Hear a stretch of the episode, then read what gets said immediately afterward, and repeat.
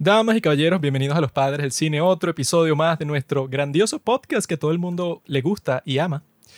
Yo en estos días me di cuenta que soy como Daniel Radcliffe. ¿Sabes quién es Daniel Radcliffe, Pablo? Harry Potter. No, Pablo. Daniel Radcliffe es el escritor de los libros de Harry Potter. Mm. Porque unos libros tan increíbles que, bueno, que se convirtieron en los libros más vendidos de todo el mundo, no pudieron haber sido escritos primero por una mujer y peor todavía por lo que llaman una TERF. ¿Sabes lo que es una TERF? Una Trans Exclusionary Rational fe- Feminist, Radical Feminist, Trans Exclusionary Radical Feminist. Eso es lo que es J.K. Rowling, que no puede ser nombrada en este podcast. Se convirtió en el Voldemort de cualquier conversación civilizada entre personas que saben sobre lo que es bueno. Por eso es que desde el día de hoy nosotros vamos a redefinir toda la historia de la gran saga de Harry Potter.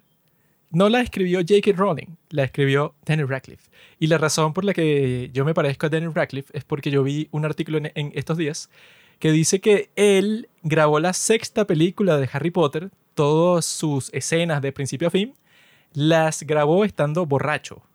Mm. Porque el tipo tenía que lidiar con la presión de la fama y le estaba resultando muy difícil porque era que si el joven más famoso de todo el mundo en ese momento. Y así me siento yo ahora, por eso tengo una cerveza en la mano. Yo estoy usando el alcohol como herramienta para poder soportar todas estas cargas y presiones que me están poniendo ustedes, que son los que escuchan este podcast, que me paran en la calle todo el tiempo y mira un- una foto y yo estoy comiendo en un restaurante de lujo de siete estrellas Michelin y llegan un montón de nerds, que bueno, que esos son nuestros fans, unos tipos así, todos flacuchentos, todos pálidos como Pablo, así, con lentes. Una foto, por favor. No, amigo, yo quiero unas nenas bien sabrosas. Si tú eres mujer y eres atractiva y eres fan de los padres del cine, ese es el único fan que me importa a mí. Todos los demás se pueden desaparecer el día de hoy, puede ser como dice la Biblia en el rapto, el apocalipsis, que todos los buenos dicen que en, el, en, en la Biblia dice que en el apocalipsis de repente todas las personas buenas van a desaparecer en un solo instante. Bueno, eso es lo que me gustaría a mí que pasara con todos los que escuchan este podcast que no son mujeres atractivas. Todos ustedes no me interesan, pueden morir y a mí no me va a importar. Ay, ¿qué estás haciendo tú en tu tiempo libre? Curiosidad de Harry Potter 6. 25 datos curiosos que no creerás. No, Pablo. Resulta que hay, hay una cosa que se llama TikTok. Y en TikTok hay veces que te salen unos TikTok que no son videos, sino que son fotos y que cosas que no sabías sobre Harry Potter. Y yo le he dado like como a 10 de esos porque siempre te ponen unos datos y sabías que en el libro en realidad McGonagall tiene un trío con Hermione y, y Harry. Yo, ¿qué? Cosas así que claro, que no pusieron en la película porque eran demasiado épicas. Y nos quedamos con esas películas que no son malas.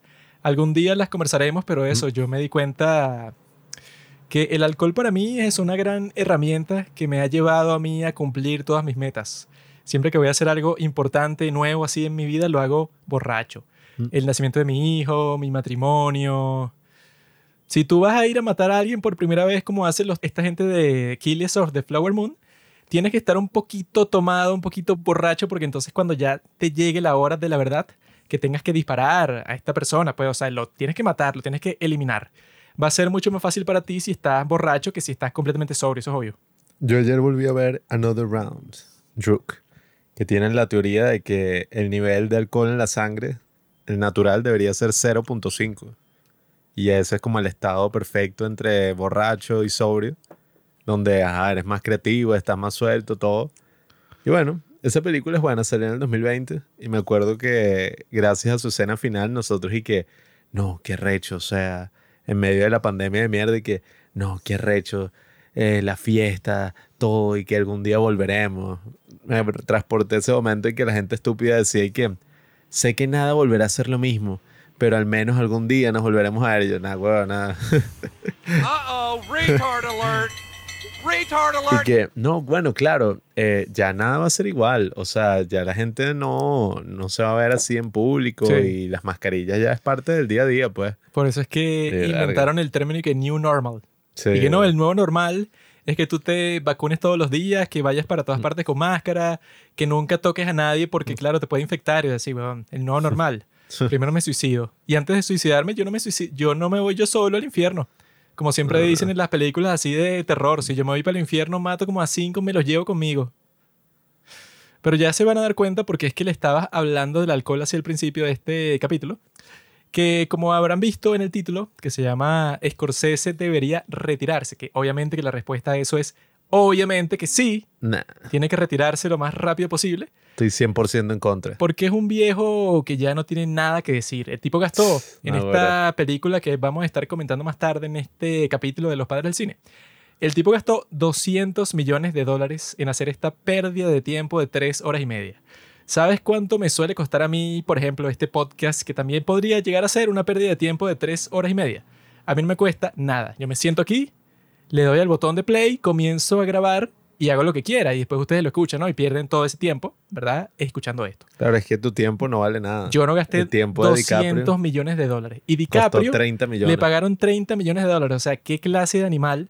Esos 30 millones de dólares me los hubieran dado a mí y yo me hubiera emborrachado, hubiera buscado unas prostitutas y hubi- hubiera pasado una gran noche. En cambio, estos tipos gastaron 30 millones para dárselos a este tipo para que actúe en una porquería de película que no sirve para nada, que Ah, todas las personas que la han visto, o sea, que ya serán millones para este punto, todas han perdido su tiempo. Me podían dar ese dinero a mí y yo iba a pasar por lo menos, no sé, 12 horas de una diversión, de un éxtasis total. Y el éxtasis total lo está pasando Leonardo DiCaprio, que como les vamos a contar más tarde, es uno de los principales responsables de esta porquería total, pero sin sentido, que todos los que han participado en ella deberían hacer como hacían los generales romanos cuando perdían una batalla final. Bueno, se cortaban la muñeca y se metían en la tina, algo así. Pero es que hay una gran diferencia. Juanqui es más un movie talker. Él habla de cine y hace sus chistecitos y toma. Y, "Eh, jeje, mira, Scorsese, puto. Yo soy un crítico de cine. Yo indago en el subtexto de la trama. Yo profundizo en lo que hubo detrás. Juanqui está ahí, bueno, eh, haciendo malabares y burlándose así en el cine. ¿Qué? Spoiler, güey. No, bueno, para que sepan, yo creo que nunca antes en, en el cine yo había me había encontrado tan fastidiado con una película que yo había dicho, ¿sabes qué? Voy a sacar mi teléfono y voy a hacer lo que iba a hacer antes de ver esta película, que era subir unas historias a los padres del cine de unas fotos que tomé entrando al cine. Me voy a poner a hacer eso como a las tres horas de película, porque yo esta vez que ya no me importa, ya me da igual el final, me da igual lo que sucede en esta película. Y eso fue lo mismo que pensaron unas personas que estaban con nosotros en el cine, que se salieron como a las 3 horas y 10. Esa es la primera vez que yo veo eso en toda mi vida. No. Porque yo lo que he visto es que la gente se sale del cine, bueno, ponte que se fastidió, no sé, que no les gustó la película al principio. O quizás llegaron hasta la mitad y se dieron cuenta que la película no era para ellos en lo absoluto y se salieron. Pero que la gente llega a las 3 horas y 10 minutos y decida salirse del cine, yo estaba pensando, ay, ¿cómo es esto posible? O sea, que los tipos no les importe en lo absoluto cómo puede terminar esta película, te comunica lo terrible que es. Yo he visto cosas parecidas, pero ajá, obviamente nunca hasta tres horas porque creo que eso, la gente estaba ahí que no, Oppenheimer, demasiado largo y dura dos horas y media. Sin embargo, yo no estoy opuesto en principio a la duración larga, pues, en el cine, que, ay, no, dura demasiado. Deberías. Ese no es el problema. El problema, porque yo leí una entrevista ahí de Scorsese que él estaba diciendo, tú puedes pasar cinco horas pegado al televisor, pero te ponen una película de tres horas y media y ahí sí te aburres. Y que bueno, es distinto, weón, porque no es solamente la duración en horas. Es el tema de que si la vaina ya deja de ser interesante, que si, no sé, a los tres cuartos de la película ya como que se agotó todo. Ya llega un punto que te lo- ladilla. Eso es lo que las chicas suelen decir sobre mí. Este tipo dura demasiado Mm. en la cama. Ya basta, ya estoy cansada. Pero él sigue dándole y dándole y dándole. todo en moderación. O sea, coño, no vas ahí eso, pues estás con una prostituta, ah, está la hora. Pero, coño, 10 horas y que no, no puedes salir del cuarto y no puedes parar. Ya ahí te terminas matando, pues. No, bueno, en mi caso con una prostituta sería que sí, media hora. Y coño, media hora. O sea, ya estás todo cansado, todo Ya. drenado y que ya todo lo que yo tenía ya lo gasté. Pero ya se darán cuenta, bueno, cuando conversemos sobre esta película así de frente, qué es lo que nosotros pensamos, bueno, porque esta era una de las más esperadas de todo el año, porque es de esas películas que cuando salen solo sacan que sí, una foto y ya. Entonces la foto esta era Leonardo DiCaprio sentado en una mesa al lado de una india. Y esa sola foto, bueno, era la única publicidad de la película que sí en los últimos dos años. Y todo el mundo está, ajá, la nueva de Scorsese que todo el mundo dice que puede ser la mejor que él hecho en toda su carrera. Y yo, "Ah". Pero lastimosamente era una farsa.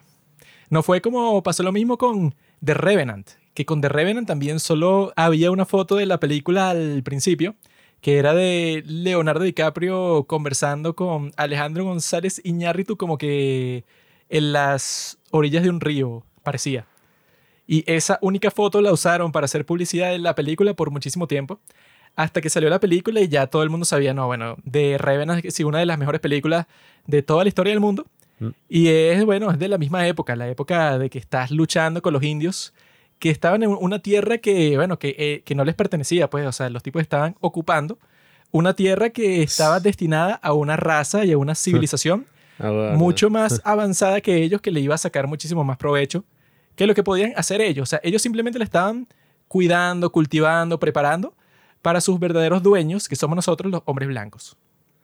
Esta película es más, bueno, es de 1920 y algo. Pero, bueno, no sé, no quiero lanzarme ahí con esto, o sea, de una, porque más adelante vamos a indagar ahí. Pero nada, pues lo que la gente sabe, pues, y suele comentar de esta historia es que el nacimiento del FBI. Pero tú vas a ver la película y, bueno, son que sí, 20 minutos. Lo del FBI, pues, o sea, que lo mencionan expresamente y la... Y ajá, ok, hay unos detectives y tal, pero eso no es parte que sí de nada de la historia. No, es que sí, bueno, un hecho curioso que te muestran en la película por tres segundos y, ah, mira, se está formando, ah, una policía federal del país. Ah, qué interesante. Listo. O sea, que eso era lo que yo había visto antes de ver esta película. Ajá, narra la historia de la formación del FBI. Y yo dije, coño, debe ser algo súper interesante. Y no, es lo menos interesante de la historia. Y bueno, ya estaremos conversando sobre eso. No, no, no es lo menos interesante. Pero primero tenemos que hablar de uno de los hechos más asombrosos en la historia, de toda la historia, de la historia del país Venezuela, que se trata de una cosa que nosotros fuimos, que se llama Festival de la Cultura Coreana 2023, que fue celebrado el 29 de octubre del 2023 en el Parque Generalísimo Francisco de Miranda, uno de los días más importantes, yo creo que en la historia cultural de nuestro país que en realidad la historia cultural de nuestro país es bastante nula, bastante escueta, bastante escuálida. O sea, es una cosita así, una, una franja. Que en estos días estaba viendo unos perdedores ahí en un podcast y los tipos estaban diciendo lo que aquí en Venezuela, no sé por qué dicen tanto, o sea, ¿a quién le importa eso? Lo he escuchado 500 veces. Dicen que, no, Pablo, tú sabías que el cine en Venezuela, o sea, ese fue, este fue el primer país de toda Latinoamérica que llegó aquí un proyector y una cámara de los hermanos Lumière. Y aquí filmaron unas cosas así como los primeros cortometrajes de toda la historia de Latinoamérica.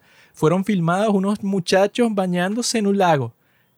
Qué genial, ¿no? O sea, fue aquí en Venezuela. Tenemos mucha más historia. Y los Estados Unidos de América y cualquier otra nación. Yo he escuchado eso 200 veces y que a quién le importa eso, qué importa ser el primero.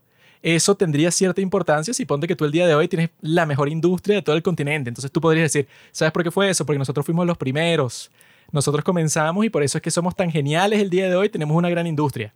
Eso sería lo épico y tendría sentido que tú contaras esa historia así si hubieras hecho algo con eso. Pero si el cine venezolano es que si la peor mierda de todo el planeta, entonces no sé por qué lo siguen repitiendo, porque en realidad es una vergüenza que haya llegado primero a tu país y tú seas que si el peor exponente de toda la región. O sea, Colombia es mejor, Brasil es mejor, Argentina es mejor, todos los países que están remotamente cercanos al tuyo son mejores. Entonces cállate. Bueno, es que sí tenemos buena cultura. El problema es cuando la gente se pone. No, o sea, pero. En general, si tú ves toda la historia del país, obviamente que, que ajá, o sea, no es que hay. Porque el cine ya eso sí es clase aparte, pues sí es una mierda en general. Estamos hablando de la cultura en cuanto arte, amigo. No, Bueno, no que te gusta la arepa No, y, no, que no. los, La- y los cuadros de un la fulano. música, la música sí es súper arrecha, súper buena. En general, así en la historia. El tema no es ese, el tema es que, oye, la gente se pone con un show, yo no sé, porque claro, no tenemos en la actualidad como mucho de lo cual sentirnos orgullosos como país, porque, ajá, o sea, estamos en la mierda. No tienes nada, tienes cero. Entonces la gente se pone y que, ay, mira, eh, que yo me acuerdo en el aspecto del cine, cuando fue, no me acuerdo ni qué película de mierda que estaba en el Oscar. Bueno, no sé, fue una película super X que estaban y que, mira, eh, creo que era Green Book o una película así, y estaban y que una de las que fue la productora ejecutiva, ella es venezolana, es parte de venezolana. Entonces prácticamente Venezuela ganó el Oscar. Y así con todo, pues, o sea, todo es y que sabías que una de las personas, incluso, bueno, hay como una broma de Instagram que es así, pues, como, sabías que el hombre que inventó esta compañía de bicicletas en Estados Unidos es un venezolano nacido en Táchira. Aquí la historia, o sea, que bueno, no sé, yo creo que eso es como tratar de compensar de que todo el mundo está ahí como que ah, estamos en la mierda, aquí no hay nada yo bueno. no necesito convencer nada. Yo, Pero, vivo- yo veo la realidad y yo digo así es. Mm. Y la historia del día de hoy es que, claro, yo, que me llamo Juan Carlos, comencé a estudiar eh, coreano en la Academia Coreana de Venezuela, que es la mejor escuela de idiomas de todo el país, reconocido por bueno, todas las personas que saben del tema. Y entonces yo fui para las clases y tal, que bueno, ya, ya les conté los capítulos anteriores, que yo fui, una de mis intenciones al ir a esa academia era, digamos, confabularme, eh, socializar con el sexo opuesto, que bueno, es- digamos, es un deseo normal que puede tener cualquier miembro, eso, de la humanidad. Si quiere, siempre quiere confabular, quiere socializar, quiere asociarse, pues, o sea, con el sexo opuesto. Eh, y lo más importante es que eso, que no sean gordas eh, las del sexo opuesto. Y entonces yo tenía ese plan y fui, y bueno, ciertamente todas las que van para allá son del sexo opuesto, pero podrían ser mi madre, o sea, tienen la edad de mi madre las que van para allá, a excepción de unas cuantas que son horribles y no, y no cuentan. Sin embargo, hubo lo que llaman un silver lining, así como un rayo de sol. Hay una tormenta y de repente hay un rayo de sol y tú dices, ah, mira, ahí está la posible esperanza que puede tener esto. Y la esperanza es que la profesora que me tocó es la mejor profesora de toda la escuela. Tú sabes quién eres, amiga. Si estás escuchando esto, shout out, no voy a decir nada de nombre ni nada, pero tú sabes quién eres. Y fue chévere porque yo me convertí en su compinche, pues, en su asociado ahí, porque claro, yo soy un tipo de mucha cultura. Y soy el mejor estudiante de la clase, pero no porque yo sea un genio, sino porque los demás son idiotas. Esa es la cosa que cuando tú vives también en un país así, que tú frecuentemente te encuentras en una posición que tú dices, ah, mira, yo soy el mejor de todo este sitio, o sea, de todo este grupo de gente. Entonces tú, tú te preguntas, bueno, pero eso será porque yo soy un tipo excelente ¿O será que todos los que están a mi alrededor son un poco más idiotas que el promedio? Y ese es el que suele ser el caso. No es que tú seas súper inteligente, sino que casualmente los que tienes a tu alrededor en tu país son más estúpidos que el promedio, porque se fue muchísima gente del país y los que quedan son como, que, mira, o sea, son como que las obras, el resto, la basura. y entonces yo estoy en ese salón ahí y a los demás les da miedo intervenir, les da miedo equivocarse, casi que no hacen las tareas, o sea, no hacen el más mínimo esfuerzo por pasar la maldita clase, o sea, que no sé, hay algunos incluso que están repitiendo el nivel más básico del idioma. Y eso puede, o sea, que te ponen que sea presentarte en clase, que es lo más básico que puede existir en un idioma. Y hay varios que primero se tardan mil años en presentarse y otros segundo que ni siquiera tienen los, no sé, el valor, que no sé qué tanto valor tiene presentarse en clase, para presentarse, pues, o sea, que, que simplemente no lo hacen. Y yo, como soy un tipo así un poco payasito en la clase y tal, y como que sí hablo bastante ahí, digo chistecitos, y, la, y también porque la profesora se enteró de que yo tengo un podcast muy popular en todo el mundo, entonces ella un día, así como que de la nada, esperó hasta el final de la clase y me dijo a mí que mira, tengo algo que decirte, así que quédate. Y yo me quedé ahí y me senté frente a ella y ella me dijo, mira, ¿a ti te gustaría ser el anfitrión del Festival Cultura Coreana junto conmigo? Y yo como que lo pensé por un segundo y que, bueno, puede ser. Y la profesora me dijo, no, no puede ser, tienes que decir sí o no. Y habían otras estudiantes ahí en ese momento. Y claro, todas cuando escucharon decir que, ay, dale, sí, sería buenísimo. Y estaba ahí, ¡ah! presión social. Entonces yo dije, bueno, sí, ok, lo haré. Lo haré, pero no porque quiera, sino porque me están obligando. No, mentira, no me estaban obligando, pero yo me sentí, claro, o sea, yo dije, ajá, ¿quién más va a representar la cultura coreana? Yo. Entonces, ajá, medio practicamos ahí la cosa y tal. O sea, la idea ahí era más improvisarla cuando llegáramos al sitio, porque si no se escucha así como que todo, digamos, rígido, pues, o sea, muy formal. Porque nosotros fuimos para otro festival, que era el Festival Hallyu.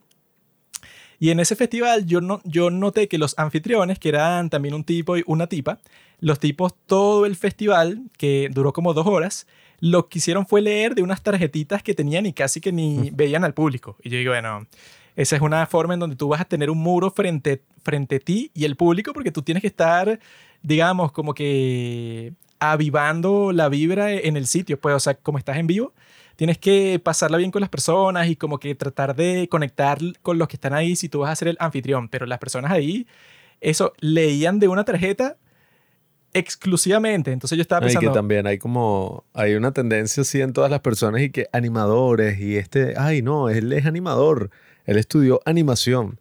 Y entonces están en cualquier evento y entonces es como otra personalidad, un alter ego que es y que, buenas, buenas mi gente, ¿cómo están? Bienvenidos a esta presentación, Juanqui, cuéntanos, ¿qué nos puedes decir de lo que está pasando aquí en este podcast? Y es la cosa más falsa que yo no sé ni de dónde carajo salió. Eh, y no sé, me da risa, pues cada vez que escucho a alguien así es como que, bueno, ajá, ¿qué carajo? sí, o sea que O sea, tienen una voz falsa, bueno, que claro, que tú no vas a hablar exactamente igual como hablas en la vida común y corriente, pero tampoco lo vas a exagerar el 100% de, hola, ¿qué tal, mis amigos? O sea, porque vas a sonar todo falso.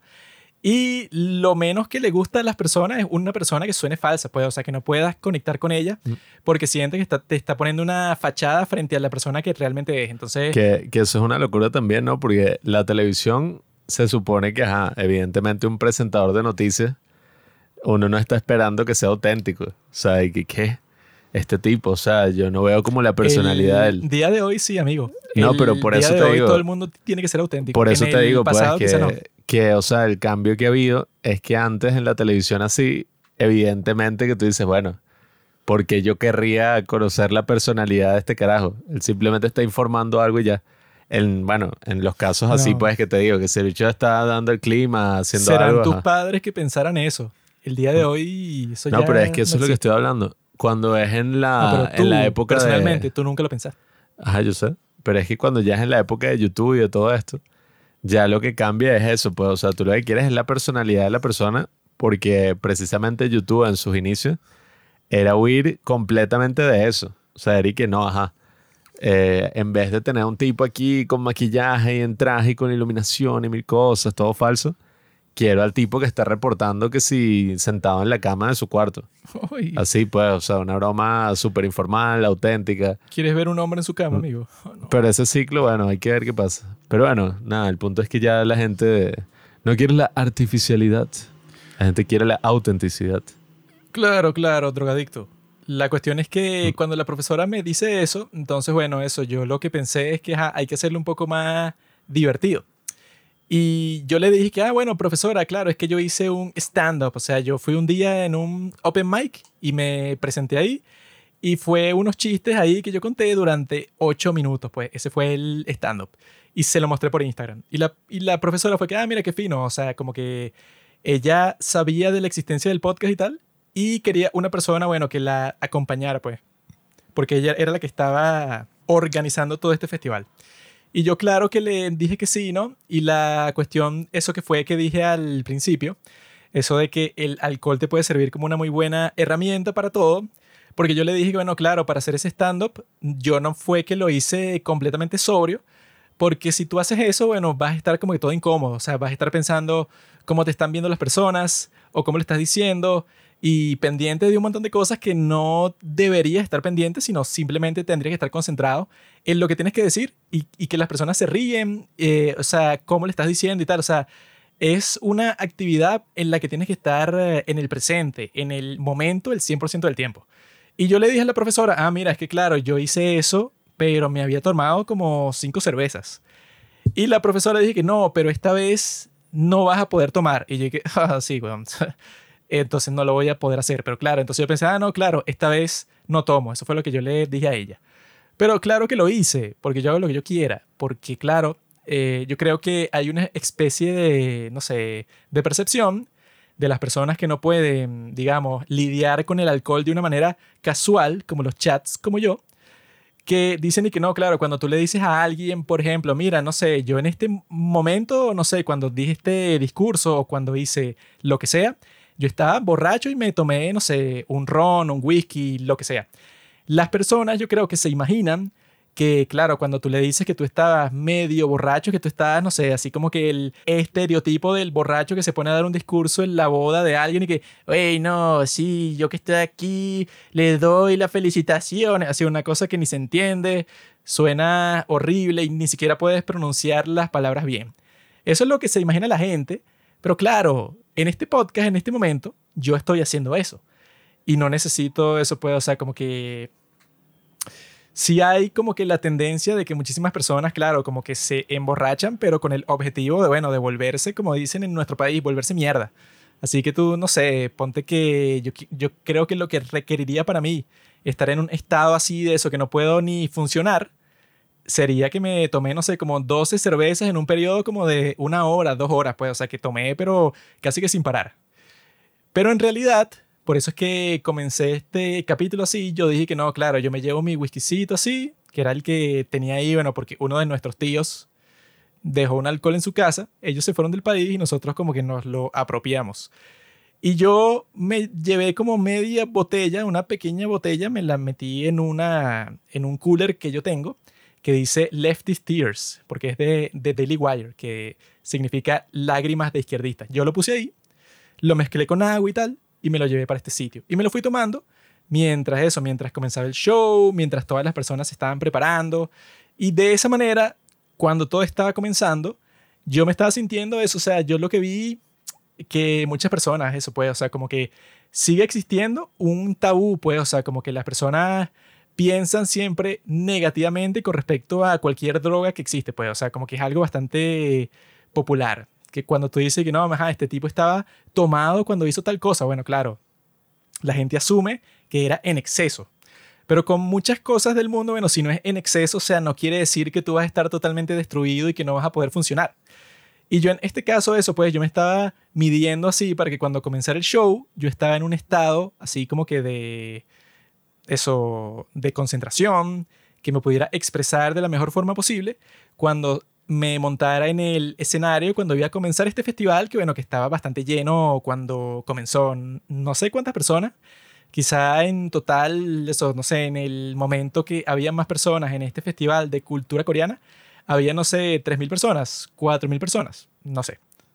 Pero era un número así y yo creo que funcionó todo muy bien. O sea, así que ese era mi plan, eso de estar en ese estado, porque yo leí en un libro hace tiempo, un libro que se llama Talking to Strangers, de un tipo que se llama Malcolm Gladwell, que muchas personas, eso pues como que lo que se suele pensar como que cuál es el efecto del alcohol, es que te desinhibe. Por eso es que muchas personas lo toman en situaciones sociales para sentirse un poco mejor, para pasarla mejor, para no estar pensando, no sé, como que en sus ansiedades y poder, eh, eso, digamos, socializar con mucha más facilidad, ¿verdad? Ese es como que lo que se piensa que es el efecto general que tiene el alcohol en las personas.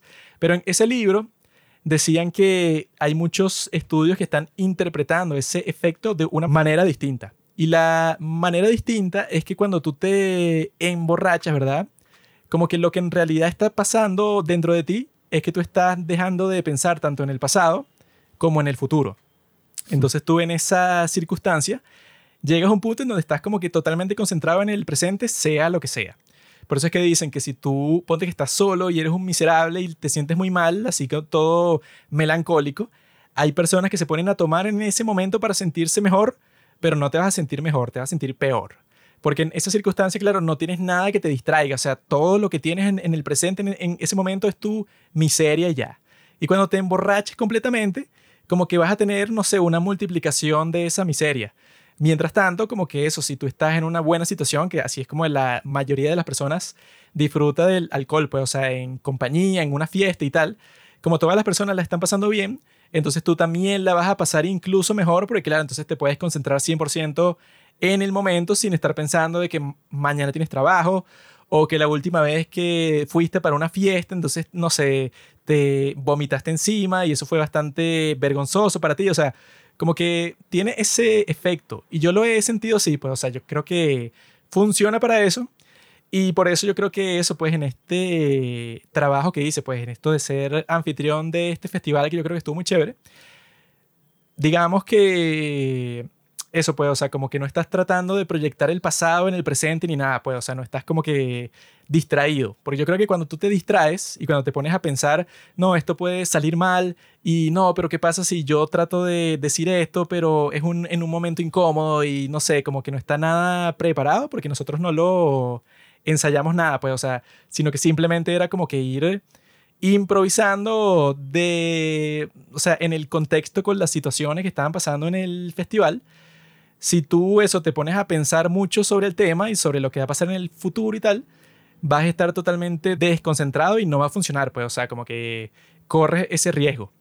Pero con esto que yo hice, o yo se los recomiendo a todos porque funciona bien, pues, o sea, claro, o sea, como que lo que te suele pasar cuando tú eres un adolescente, pues, y te puede dejar como que con un mal sabor de boca con respecto al alcohol, que es que cuando tú eres adolescente, yo creo que la tendencia que tienes es que tú tienes que tomar muchísimo. O sea, como que no existe mucho eso de tomar en moderación cuando tú, cuando tú tienes 16 años y estás en una fiesta con tus amigos del colegio. Sino que lo que suele pasar es que incluso entre los hombres hay como que una competencia estúpida, así que yo puedo tomar más que tú, no, yo puedo tomar más que tú.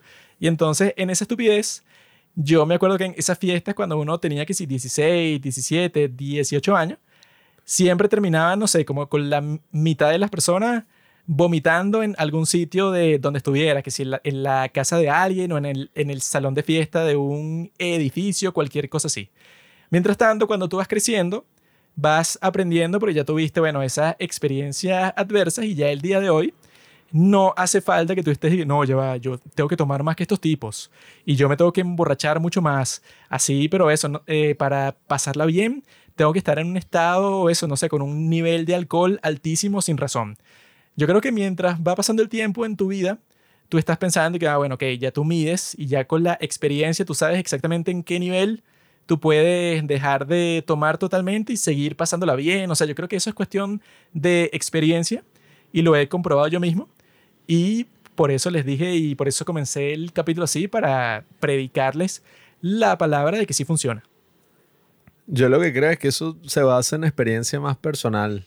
Porque, o sea, bueno, es eso, pues, si se basa en experiencia, no es como una regla general. ¿Quién es el tipo más carismático dando discursos? Donald Trump. Él no ha probado una gota de alcohol en su vida, porque su hermano era borracho y se murió por alcoholismo. Entonces, bueno, yo pienso es eso, pues, ah, que también, ya vaya. Donald Trump tiene una personalidad como Hitler, o sea, un tipo así que, bueno, está hecho para las masas. Bueno, ese es el tema. Y eso sale. Eso es lo que la gente. Eso nace que si uno, cada generación, nace un Trump, nace un Milley, nace un Hitler, así. Yo lo que veo es que eso, ajá, o sea, depende mucho de tu experiencia, pues, porque ahorita se habla mucho en general, no solo del alcohol, sino, por ejemplo, de las drogas y que no, la marihuana es total, te hace sentir así, te hace sentir así, pero si tu experiencia personal en eso es una mierda, o no sé, no cumple esas expectativas, entonces no tiene sentido que tú sigas, ay, bueno, ajá. Eh, porque, no sé, yo creo que también hay varias conversaciones, ¿no? Respecto a las sustancias que se están teniendo, porque en algún sentido se habla más de la responsabilidad individual, como eso de que, bueno, no, o sea, todo en moderación al final, ajá. O sea, nada es que es malo en sí, ¿no? Todo, todo es bueno en moderación. O sea, que como dice el dicho. Pero, ajá, o sea, como digo yo, pues depende mucho de la persona, del momento en el que estás. Si estás pasando un mal momento y tu único momento feliz es cuando te emborrachas el fin de semana, bueno, probablemente te estás creando un problema a ti mismo porque te vas a querer emborrachar todo el tiempo y va, eso se va a salir de control. O no sé, o sea, si tienes, qué sé yo, si esa sustancia interactúa con tu cuerpo de una manera ahí negativa, bueno, también te puedes crear un problema a largo plazo. Entonces, bueno, todo es eso, pues, anecdótico, experiencia, pero yo recuerdo eso de, um, de Talking to Strangers, que los tipos hablan, creo que era una tribu indígena, unos indios, una broma así, que tomaban alcohol y se sentían más en el momento y todo. Y sí, o sea, yo pienso que, bueno, dependiendo del caso, bueno, algunos les funciona, a otros no, todos estos comediantes así que uno ve que tienen su cerveza en el escenario. Pero, nada, a ver, en cuanto al festival, yo creo que el festival estuvo cool porque eran demasiadas personas reunidas en el, en el parque donde se hizo, estaba full. Yo tomé un video y la broma no había ni por dónde sentarse, estaba todo lleno. Yo me acuerdo que llegamos temprano y era un festival gastronómico, habían como 14 variedades de comida coreana. Y yo dije, bueno, X, o sea, eventualmente, o sea, yo como iba a participar en uno que otro evento ahí, hicieron un juego del calamar también en el que participé. Yo como iba a participar en esas cosas, dije, bueno, al final compro ahí, pues, porque la tipa nos dijo y que no vale, aquí se alcanza. O sea, nosotros queríamos comprar kimchi, que es esta comida icónica coreana, que es como un repollo así picante. Y la, Y la maldita típica, no, del bueno. sitio, yo le pregunté, porque yo llegué temprano, como a las 12, porque claro, yo soy la estrella del evento. Y yo vi que estas tipas tenían como que un montón de potes de plástico con kimchi. Y yo les pregunté, ah, mira, ¿se puede comprar de una? Eh, no, es que tienes que esperar que empiece como tal, que es a la una de la tarde. Y yo estaba, ah, ok, pero trajeron suficiente el día de hoy para que yo sepa que, bueno, si pasa el tiempo no se va a terminar, pues, o sea, no corro el, el riesgo de que si no estoy de primero aquí a la una me lo pierdo. Y las señoras, y que no, vale, nosotros trajimos 100 kilos hoy, o sea, es imposible que se termine. Y yo volví a pasar por ahí como a las 3 de la tarde y veo eso, qué es lo que está pasando. Y le pregunto porque veo que hay un gentío ahí. Y lo que dicen es que no, es que ya nosotros vendimos todos los tickets. O sea, ya todos los que teníamos ya están reservados, básicamente. Y que eso fue exactamente lo que te pregunté, maldita seas. Bueno, es que la broma al final se terminó haciendo una cola en todos los stands y todo se agotó. Entonces, bueno, a ver, como festival gastronómico no es que era una experiencia gourmet, porque al fin y al cabo la cuestión coreana acá creo que hay que sí un solo restaurante y otros emprendimientos por ahí. Entonces no es que es un festival gastronómico en el sentido de que, claro, todos estos restaurantes coreanos tienen un stand y vas a poder probar así una experiencia, sino es más como un festival de una escuela, pues de una academia. Entonces estaba haciendo la comida de la gente misma de la academia y por eso, oye, la comida yo la probé, pues tuve la oportunidad de comer en varios de los stands y a mí me gustó, pues, o sea, estaba rica, pero claro, no era así la cosa gourmet, pues, que mucha gente también estaba así, como que, bueno, ajá, o sea, yo hablé con algunos en la cola y que, no, o sea, se ve que son como unos chamos lo que lo están haciendo y que, bueno, academia coreana, señor, o sea, tampoco es que es el mega restaurante tal. Pero, oye, lo fino es que era eso, pues, o sea, eran 14 stands de comida y tenían esta broma del juego del calamar que yo estaba todo excitado y que, oh, sí, voy a poder jugar esta broma, que me inscribí, fue todo un show y tal. Y nada, eso creo que eran, ajá, eran 100 participantes, solamente había un ganador. Y nada, yo me metí con mi amigo Arsenio, que apareció en el otro episodio de las revoluciones. Estábamos los dos esperando y anticipando ese momento. Entonces fue un show, ajá, nos pusieron. Yo me sentía ahí como medio mareado porque, ajá, estoy sufriendo de hipertensión y episodios médicos, entonces estaba así todo como que... Por eso ajá. perdiste, bro. No, bueno, no sé si fue solo por eso. Yo creo que la tenían agarrada conmigo. Porque el otro huevón también perdió como los Es minutos. que, bueno, nada, armamos toda la cuestión ahí, nos pusimos en fila, todo el show. Y, ajá, eran como cinco juegos. Y yo dije, ajá, bueno, esta es mi oportunidad. Incluso ahí estaba mi entrenador, que yo ajá, hago ejercicio en la semana, entonces ahí estaba el pana y él y que, mira, ajá, si pierdes te voy a poner a hacer flexiones en la semana. Perdió como a los dos minutos. Y no, esa mierda era el juego ese, pues, de la vaina green light, no sé cómo se llama esa mierda.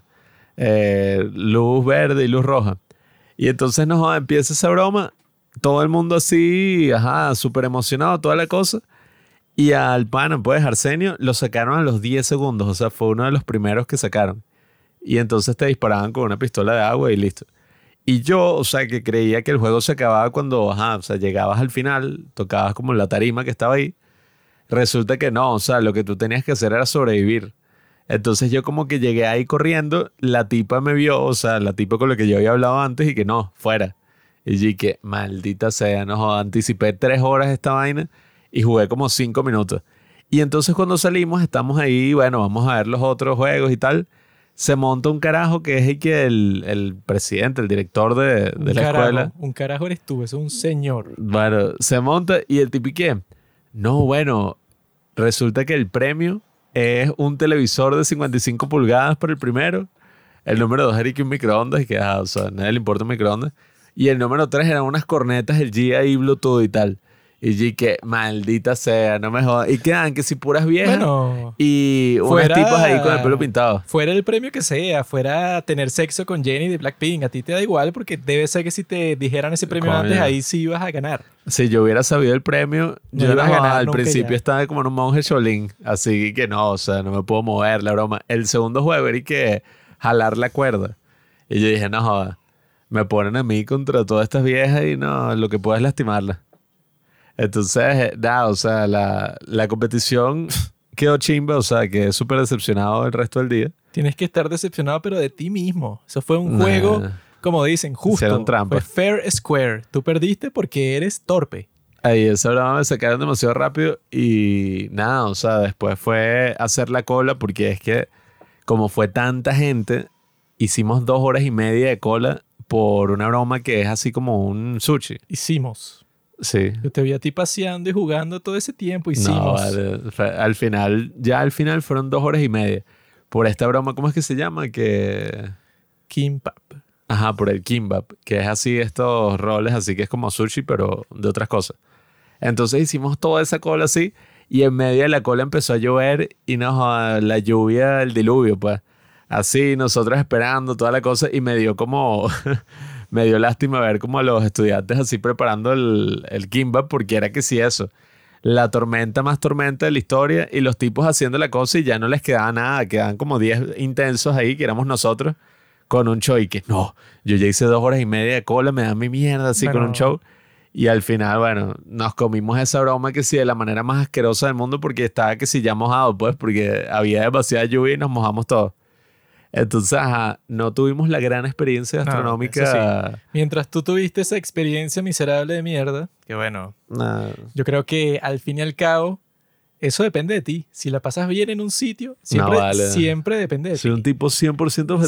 Si tú la pasaste mal, es porque tú cargas una mala vibra y fuiste ahí. No, Mm. porque eso, tú no tienes que hacer dos horas y media de cola. Si te fastidia, te sales ya y comes otra No, cosa. pero tenía hambre. Bueno, podías no comer otra nada. cosa. ¿Qué hablas, mentiroso? Sí. Eso es mentira porque yo fui y comí otra cosa que nadie quería porque no había cola ni nada. Que era como que una cosa ahí que era como que una pasta que ellos venden ahí, que es como una salsa como que de unos granos, unos frijoles negros que no sé cuáles serán. Que a mí no me supo, no sé, como que excepcional, así como que no de otro país, sino me supo más como que como si fuera esa comida de Corea hecha con ingredientes de Venezuela, con ese estilo. Y con lo que llaman negra. bulgogi, que bueno, que es parrilla, todo eso combinado.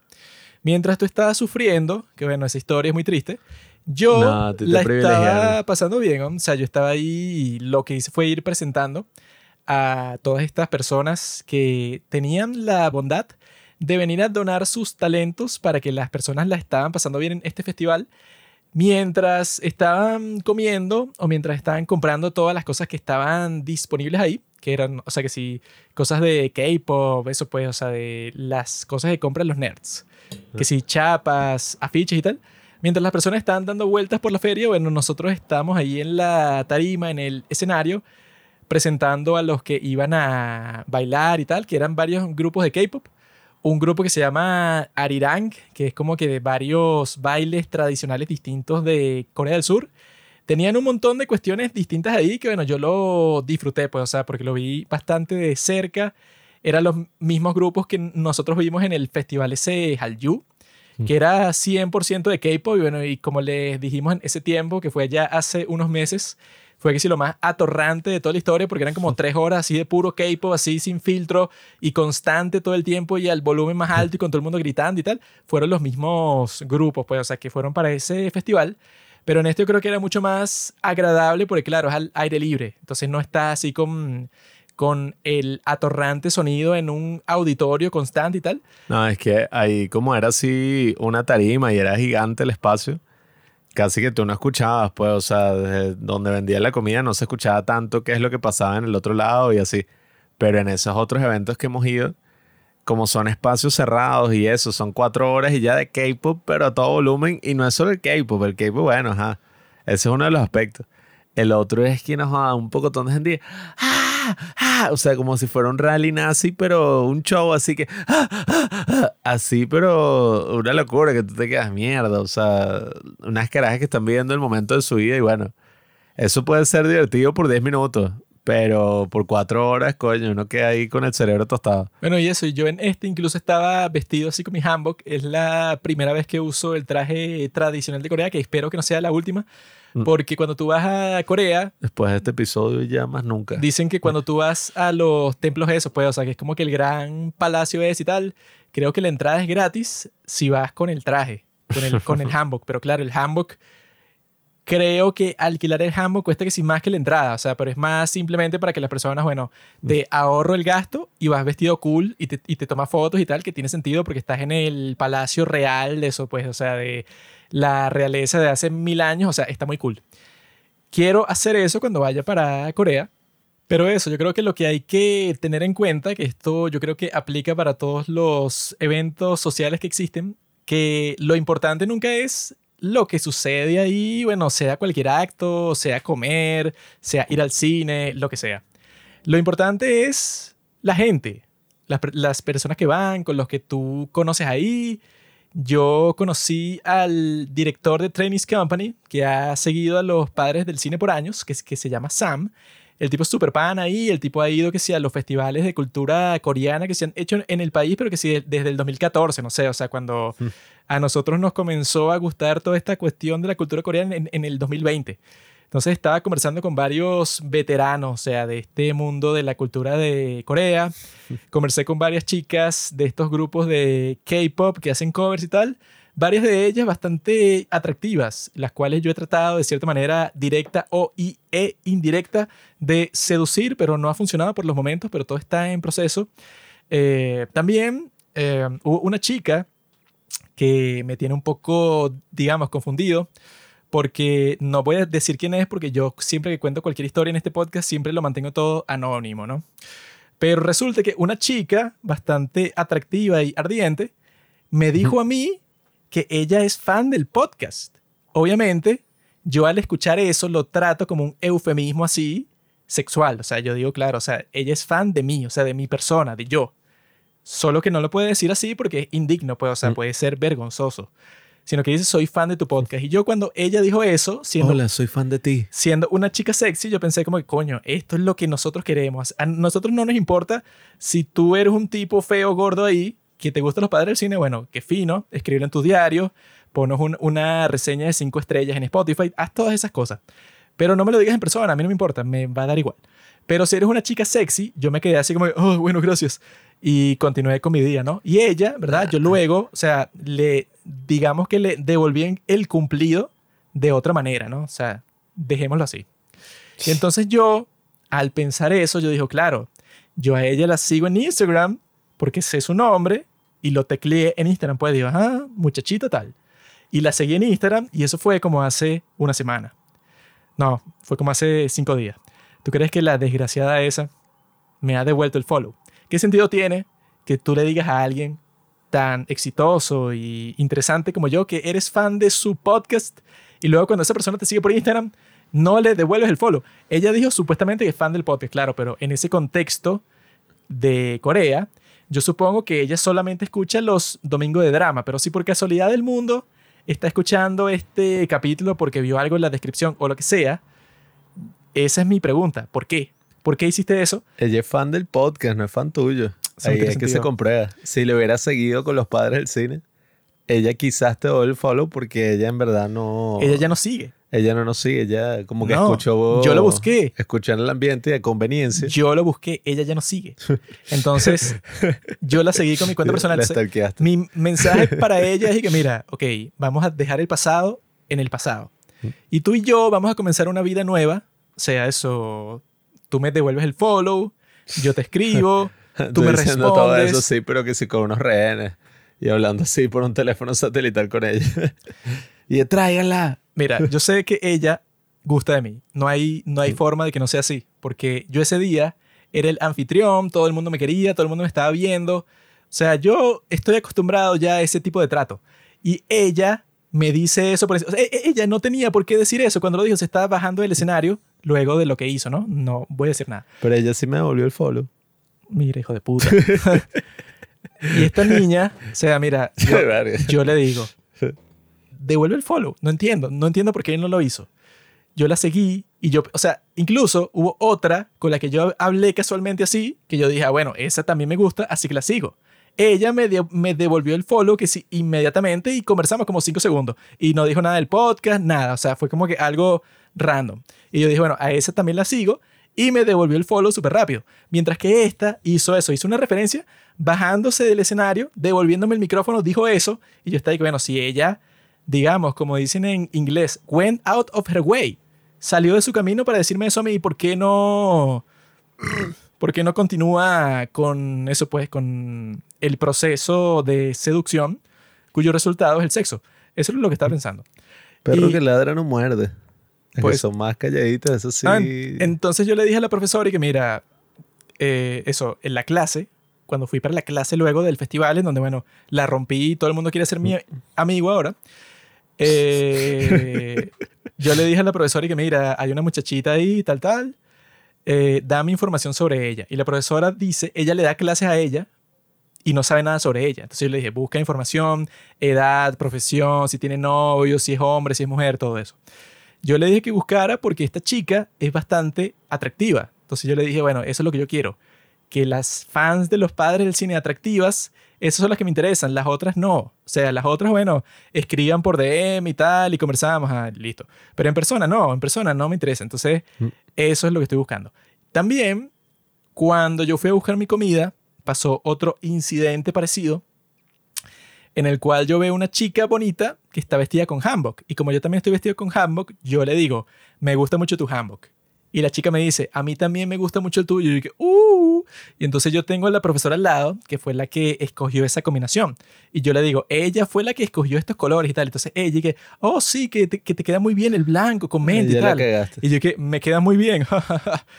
y la cuestión es, esa chica, cuando estaba diciendo todo eso, estaba sonriendo, pero como una zorra. Y usted, ajá. Ahora. Eh, o sea, ese tipo de sonrisa que no es porque está feliz, sino porque está, bueno, ¿sabes? En celo.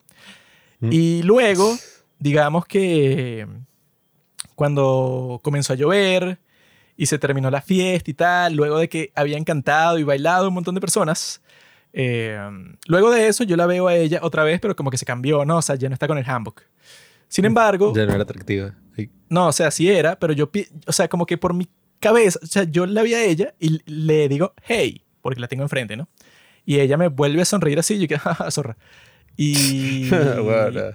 la cuestión es que yo al verla ya sin el handbook, sino vestida normal, algo pasó por mi cabeza que decía, se ve como que muy, muy joven, o sea, como que no sé qué edad tenga, pero algo pasó por mi cabeza diciendo, no continúes la conversación porque digamos que no te conviene. O sea, la chica se ve exageradamente joven, o sea, quizá tenga, no sé, 17 años, no sé. No sé cómo el handbook te hace ver mayor. No sé, o sea, como que luego cuando la vi vestida normal, eso fue lo que pensé cuando la vi y yo le dije hey y la chica se veía como que, ajá, digamos, excitada por mi presencia. Ver, sí que vestida normal y que con una falda así, la camisa azul de bachillerato de la secundaria. No sé, eso pasó por mi cerebro y luego llamé a los idiotas estos que no sabía dónde estaba y tal y me fui. Pero ahí ella también estaba, digamos, estaba dispuesta a, digamos, eso, asociarse conmigo. Y yo, bueno, quedé con eso en la cabeza pensando, en realidad actué bien, en realidad se veía joven o, si, o simplemente fue una cosa loca que yo pensé. No sé cuál es la realidad ahí, pero el punto es, de toda esta historia del festival, es que conocí a muchas personas y la pasé bien. Eh, tuve el micrófono en la mano, eh, hablé hacia el público, les di un discurso a todos así. Y eso es lo que tú tienes que contar, porque a nadie le importa tu experiencia. Tu experiencia es como que, bueno, nula. Lo importante es... Experiencia es la experiencia de la mayoría del hombre común, No. que fue ahí con sus Exacto. 10 dólares a comer. el hombre común. A eso nadie le importa. Lo que importa siempre es cómo lo pasó el, el protagonista, o sea, el main Ah. character. Y por eso es que tú En un evento no. lo que tienes que decir, digamos, en ese evento, tú, ¿cuál crees que fue la reacción a mí? Pues, o sea, no el resto, o sea, le importa eso. No, es que los que bailaron, no importa, a mí. Indiferencia, sobre todo. aburrimiento. No vale, o sea, no sé, estuvo bien, pues, fue una buena presentación. La cuestión es que, claro, la gente no es que estaba muy interesada así, sobre todo por lo que estaba pasando en el escenario, sino sobre todo por lo que estaba pasando en la puerta trasera. La droga que estaban entregando, tal. No, bueno, la gente lo que estaba era con ese show de la comida metida allá atrás, que era un despelote. Eh, porque también la gente aquí a veces va a un evento y como también había muchas Karens, o sea, que eran como muchas señoras que iban con la hija. se ponían con un drama, pues, y que no, tal, que así es nuestra madre, pues, que hace cinco minutos de cole y que, ah, no, sal, esa corre". es una parte importante que yo estoy notando coño. mucho en estos tiempos. Ya para pasar al otro tema de Israel, que es muy importante, que- que es el tema de que no sé por qué las muchachas que yo he visto en estos días, pero que tú dices y que no puede estar tan buena, o sea, es increíble, o sea, es hermosísima. Todas están que si paseando con sus padres. Todas. O sea, así como que eso, yo vi una en el festival que no entiendo cómo sale así de, de su casa. Tenía lo que llaman un crop top, pero que le llegaba, no sé, casi que hasta el medio pezón así. ¿Qué es esto? weón? Ah, bueno. La, la tipa era pelirroja y blanquita así, y que bueno. Y estaba solamente con su padre, que su padre era que si Paul Blart, el policía del centro comercial. Y que bueno, claro, ella sale así con su papá, pero sale como una zorra y debe tener que si 17. Y coño, esto es perfecto. Ahí, ya va, pero bueno, en resumidas cuentas, sí, la gente tuvo una respuesta positiva Juanqui. Y sí, había muchas chicas candentes por ahí, pero bueno, ajá, evidentemente uno tiene, sobre todo en estos ambientes, uno tiene que tener como, ajá, o sea, tienes que ir así con tus guantes, tu broma, así con mucha precaución, porque, ajá, el K-pop tiene dos como personas así, usuarios principales o mujeres solteras de treinta y pico, así, que son fans, pero fans de verdad, pues, y que te mencionan unos grupos que no existen desde hace como 20 años. Y que no, sí, yo estoy metida en este mundo de la danza desde hace como 25 años. o adolescentes así, que son más como, bueno, colegialas alternativas, Bueno, que ahorita hay como y muchísimas. eso es perfecto para mí porque al primer grupo me las cojo a todas y al segundo Ajá. me las recojo 30 mil veces a todas. Entonces, para mí eso es perfecto. O sea, tendría sexo con todas las de ese grupo que mencionaste. Nada, hay que, hay que tener precaución. Uno no sabe, ajá, que él se puede meter las cosas. Yo he visto que hay una tendencia ahorita, bueno, esa es otra. Muchas de esas mujeres alternativas, cuando son jóvenes, lo más probable es que como son generación Z, sean lesbianas. O, bueno, capaz que es donde tendría suerte unos bisexuales. Que esa sería la cuestión, aunque entre, yo he visto, las mujeres bisexuales prefieren a las mujeres sobre los hombres. Entonces también uno está ahí como que, bueno. Pero sí, o sea, en general había muchísimas mujeres. Yo creo que, como siempre, como nos pasó en la K-Pop Night, que éramos que sí los únicos hombres de la cosa. eh, en este caso había más hombres, pero se veía que también, bueno, No, es que eso, yo en muchos hombres inofensivos este, como nosotros. digamos, en este evento social, yo puedo decir que interactué de tú a tú, así, o sea, estábamos, digamos que nuestros rostros estaban a meros centímetros de rozarse con, digamos, cinco chicas tremendamente atractivas. Varias de ellas no querían estar en esa posición ahí, Mm. pero sin embargo lo estaban y yo en esa posición que yo tenía de anfitrión, la aproveché para aprovecharme. Si saben a lo que me refiero. Pero bueno, muchas chicas lindas, muchas chicas que, bueno, que están fuera de nuestro alcance, pero esa maldita si dice que es... No, bueno, I'm a nice guy. Mira, mira, nena. No te no te responde que qué coño te crees. ¿Qué- qué o sea, ¿qué coño se cree? Si dice que es fan del podcast, responde el maldito follow, devuélvelo. Ella te- es fan de los reels.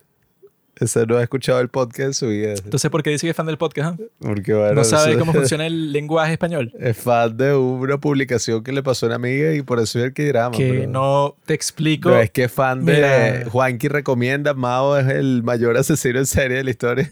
Yo- Dudo mucho que ese sea su Yo no quería decir esto, pero ritual ella, de la mañana. ella se ve, o sea, eso es lo que yo intuyo, que se masturba mientras escucha el podcast. Nah, bueno. Eso es lo que hace. Y que, oh sí, ahora Juanqui me va a hablar por tres horas Estoy sobre la historia de las 100% bombas. seguro que eso es lo que hace. Y eh, las bombas nucleares y el incidente con Entonces, Rusia. ¿qué habrá pasado? Mi teoría es que si ella no devolvió el follow es que ha sido secuestrada. Porque no hay otra explicación. Entonces, esa maldita, Ahora también podría ser. alguien sálvela para que pueda tener sexo con ella.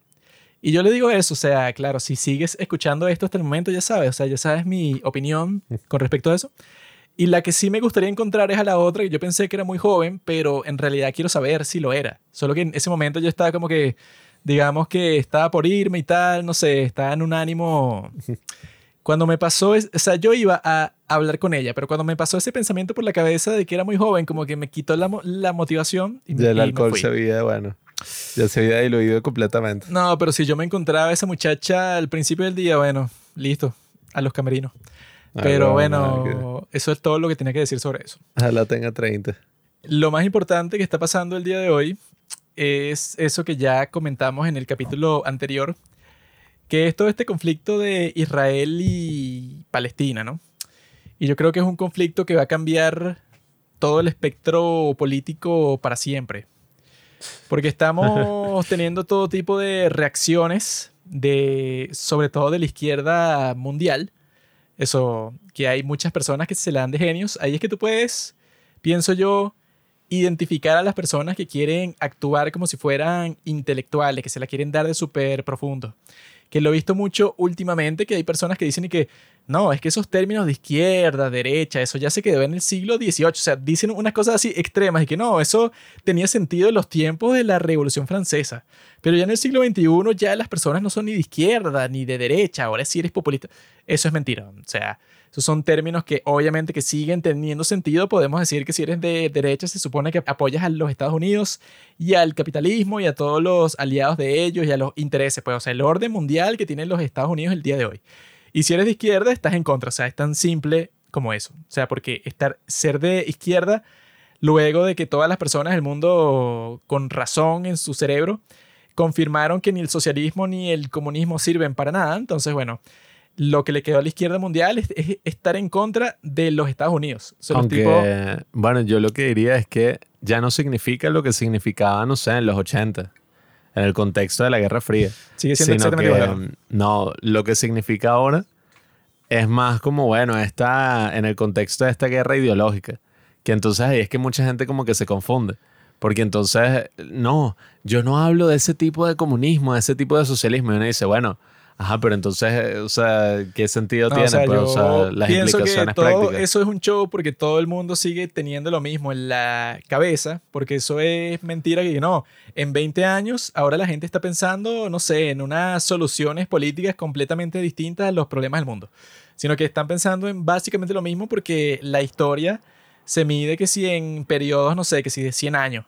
Entonces, no es que no, es claro, en los 80 era así, pero en el 2020 es completamente distinto. O sea, yo pienso que sigue exactamente igual y el día de hoy con este conflicto lo que estamos viendo es que es muy extraño, ¿no? O sea, porque se están viendo protestas en muchas partes del mundo, incluso aquí en Venezuela. Ah, vi- no, sí. Vi una un sábado, eso como a las 10 de la mañana que yo estaba yendo para un parque y habían un montón de personas con banderas de Palestina, un montón de musulmanes con las porquerías que se ponen las mujeres así que se cubren el rostro y tal. Esas personas ahí, bueno, eso pues protestando.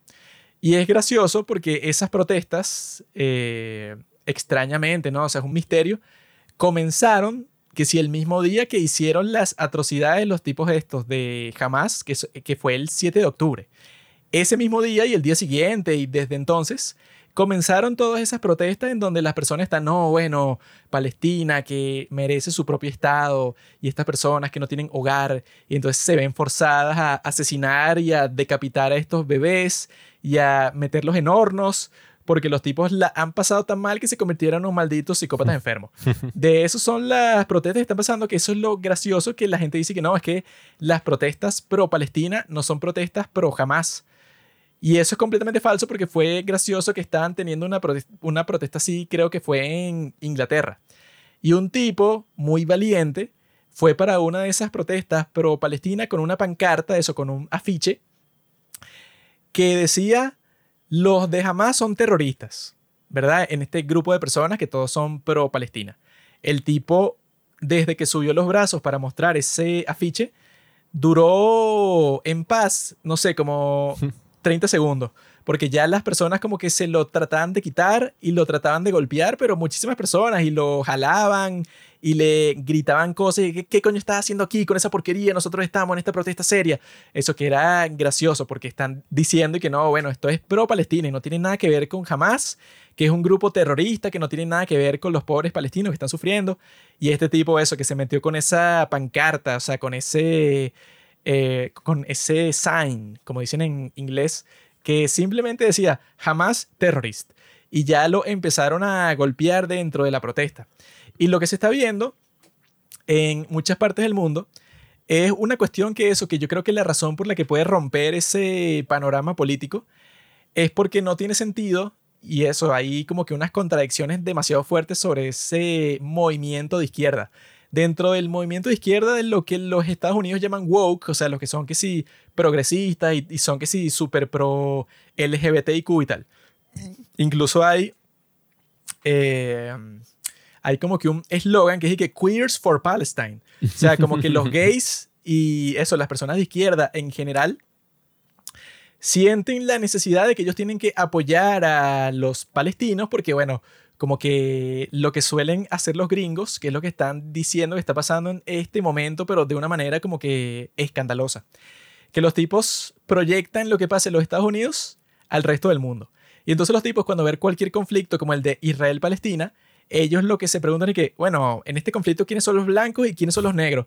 Porque en mi país los negros son oprimidos por los blancos y supongo que cosas así parecidas pasan en todas partes del mundo. Eso lo hicieron hasta en nuestro país, donde la mayoría de las personas son mestizas, morenas.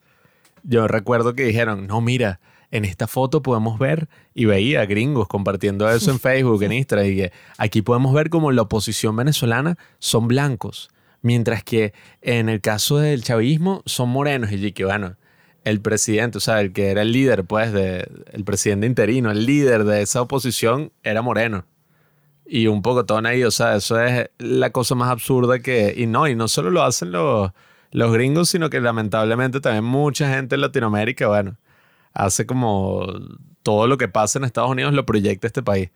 Pero frente a eso, lo de Israel y Palestina, Sí, yo diría, primero, eh, con lo del tema de que hablamos de la izquierda y la derecha, yo lo que digo es que en la actualidad lo que está ahí ideológicamente hablando son como temas más así de la agenda como liberal. Ya no es que se está hablando mucho de un modelo económico o de una utopía, como se hablaba en esos tiempos de la guerra civil. Ya casi que eso, pues nadie dice, ay, claro, los grandes guerra civil. Eh, perdón, de la Guerra Fría. la Guerra Civil viene ahorita. Eh, ya no es que se está hablando y que, ay, claro, es que eh, el gran sistema de Stalin, de Mao o los grandes revolucionarios, como que bueno, la mayoría de la gente woke ya no habla ni nada respecto de nada de eso, sino que hablan es más bien de estos temas que están sobre la mesa, que es, no, representación, eh, los gays, los trans, todas estas cosas y tal. Y también hay como unas cosas raras ahí porque lo que significaba en un principio, o sea, en el contexto de Estados Unidos, conservadores y liberales, también mutó completamente. Entonces ya no es como que, bueno, gente que quiere conservar un poco mientras transforma la sociedad y gente que quiere transformar más la sociedad sin conservar tanto, se pasó a una cosa que es que, bueno, gente que dice que existía una sociedad perfecta, así, puritana, y gente que dice que, bueno, nada, o sea, que lo que vivimos es la peor época en la historia de la humanidad y que todavía hay mil grupos oprimidos y todo. Entonces, claro, este tema de Israel-Palestina llevaba un tiempo así, eh, sobre todo en los círculos de izquierda, cocinándose. O sea, sobre todo aquí en nuestro país, bueno, hacían un pocotón de protestas de Palestina y yo ni siquiera sabía que era eso. O sea, yo que, bueno, ¿para qué? Son unas cosas así que, claro, nuestro presidente quería formar parte de la conversación internacional y se puso con ese show. Hay muchos memes al respecto. Entonces, bueno, nada, a raíz de lo que pasó con el ataque terrorista, yo sí me quedé súper loco porque yo veía gente pues conocida publicando puras imágenes y que liberen Palestina, Free Palestine. Mm. El día donde los tipos de Hamas hicieron un ataque terrorista, bueno, el más brutal en la historia reciente de Israel. Y una cosa que si pasa en cualquier país, o sea, cualquier país europeo, es eso, pues, casi que como si fuera el 11 de septiembre. O sea, yo me acuerdo cuando pasó lo de París, que no sé ni cuántas personas murieron ahí, pero no fueron, ni no llegaron a 100. No, fueron 1500 personas. Sí, o sea, no recuerdo ahorita la cantidad, ahorita lo busco, pero ajá, recuerdo cuando pasó eso que era un drama, pues era como que todo el mundo unido, we stand for France y tal, el show. Pero entonces, claro, como todo esto viene cargado de un sinfín de años así, de donde se ha hablado de que no, es que los pobres palestinos que están oprimidos y tal, y los tienen bloqueados en un campo de No, es que concentración. eso es lo que tú diciendo eso de que la izquierda ya no, ajá, ya no está a favor de Stalin y tal y tal y tal. No, bueno, no Eso sé si a favor, es pero ya mentira. no lo tiene presente. Eso es falso. Y eso es más peligroso, pienso yo. Eso es completamente falso. Eso es que simplemente no te lo dicen y ya. Es que se No, vale. dieron cuenta de que si tú te pones y que no, sí, es que yo soy fan del Che Guevara, de Stalin y de Mao. Los de izquierda se dieron cuenta de que ese tipo de ideas no venden ya. O sea, vendían en los años 70, 80 y ya no venden. Entonces ellos quieren exactamente lo mismo. O sea, la izquierda que sigue existiendo y las personas dicen, no, eso ya es un concepto anticuado. Eso es mentira. Porque esos conceptos así, esas concepciones políticas, esos van cambiando, van mutando, pero en periodos así, o sea, que se miden en décadas. No hay que no, bueno, eso ya, eso es cuestión del siglo tal. Bueno, Sino que eso ya... el- 40 años. no, no. Eso ya, el, las personas que estaban así hace 40 años siguen vivas el día de hoy y son los líderes el día de hoy. Entonces, Sí, esas yo- yo me personas que sobre todo la decían, juventud, bueno, y que la, está así como que, la, la juventud sigue cualquier cosa que le digan que siga porque son los idiotas de la sociedad. No, Y la cuestión es que los tipos simplemente siguen pensando exactamente lo mismo, pero, por ejemplo, se dieron cuenta de que la vía democrática sí le funciona. O sea, los comunistas del día de hoy son los mismos del pasado, pero que simplemente los tipos se dieron cuenta y que, mira, ya no, ya no tenemos chance en muchos países del mundo de entrar al poder como entraron, por ejemplo, en Cuba. Así que, ajá, que tomaron todo el poder y fue una revolución súper radical y súper rápido. Ya no hay chance de eso, bueno, por muchas circunstancias actuales y por la tecnología de los ejércitos de hoy y tal. O sea, ya eso no es tan probable que suceda. Y lo que le funciona, como se ha visto en toda Latinoamérica, es que tú puedes entrar con un gobierno socialista, comunista, sin mucho problema, de manera democrática, y eso ha pasado yo creo que en todos los países de Latinoamérica. Esos tipos, que son de izquierda el día de hoy, ellos cuando eran jóvenes intentaron hacerlo por la fuerza y fracasó. O sea, habían guerrillas comunistas literalmente en todos los países de Latinoamérica. Ellos se dieron cuenta que eso no funcionaba muy bien, bueno, porque fracasaron terriblemente, hasta que llegaron el día de hoy y pensaron, bueno, claro, o sea, lo que ha funcionado, todos los países de Latinoamérica, literalmente, yo creo que todos los de Europa también, todos han tenido un líder socialista. Entonces lo que tiene sentido es que tú lo hagas por ese medio democrático. Pero siguen queriendo exactamente lo mismo, solo de una forma que no es tan violenta, pero que el resultado, el producto que quieren sacar de ese esfuerzo político es exactamente el mismo, que es cambiar toda la sociedad.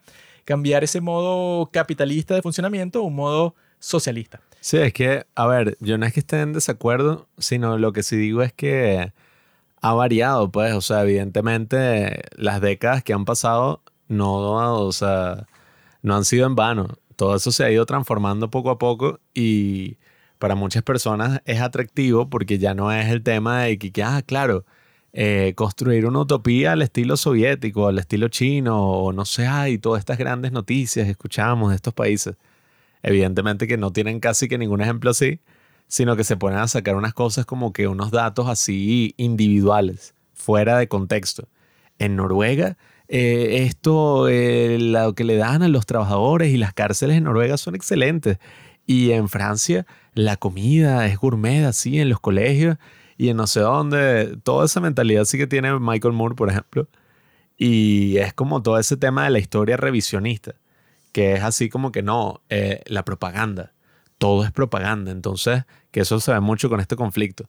Como todo es propaganda y además influenciados por el posmodernismo, donde, ajá, la verdad no existe, sino que, ajá, ok, es lo que todo el mundo crea colectivamente. Entonces, no, no, no. Claro, tú le dices terrorista, pero en verdad ellos nacieron porque ellos fueron creados por la CIA que le dio financiamiento a Bin Laden, entonces eh, fue culpa de Estados Unidos. Entonces, claro, acusan a unos de que están creando teorías de conspiración cuando eh, todo este revisionismo histórico es como una gran teoría de conspiración. No, es que por eso eso- dice, bueno, la historia, si asumimos que es propaganda, no es que es tan sencilla que es propaganda para tu lado y ya, pues Es tú te la- creas una narrativa sencilla. La cosa principal con este conflicto tan maniquea. con respecto a eso sí es que los tipos como que te quieren pintar una foto así de que no, claro, es que los palestinos son los que no tienen poder, mientras que los de Israel son los que tienen poder. Así como si la historia no existiera. Y que, ah, bueno, claro, eso es así el día de hoy.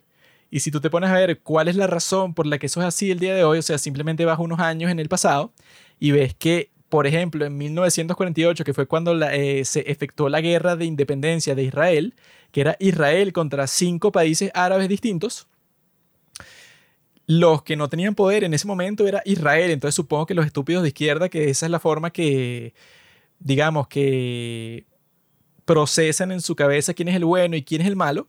El bueno es el que no tiene poder y el malo es el que tiene poder. O sea, que es como que la forma más infantil de ver el mundo, que es una forma totalmente marxista de ver el mundo. Así que no, ajá, los ricos son malos y los pobres son buenos simplemente por ser pobres. Obviamente que eso en la vida real no funciona así.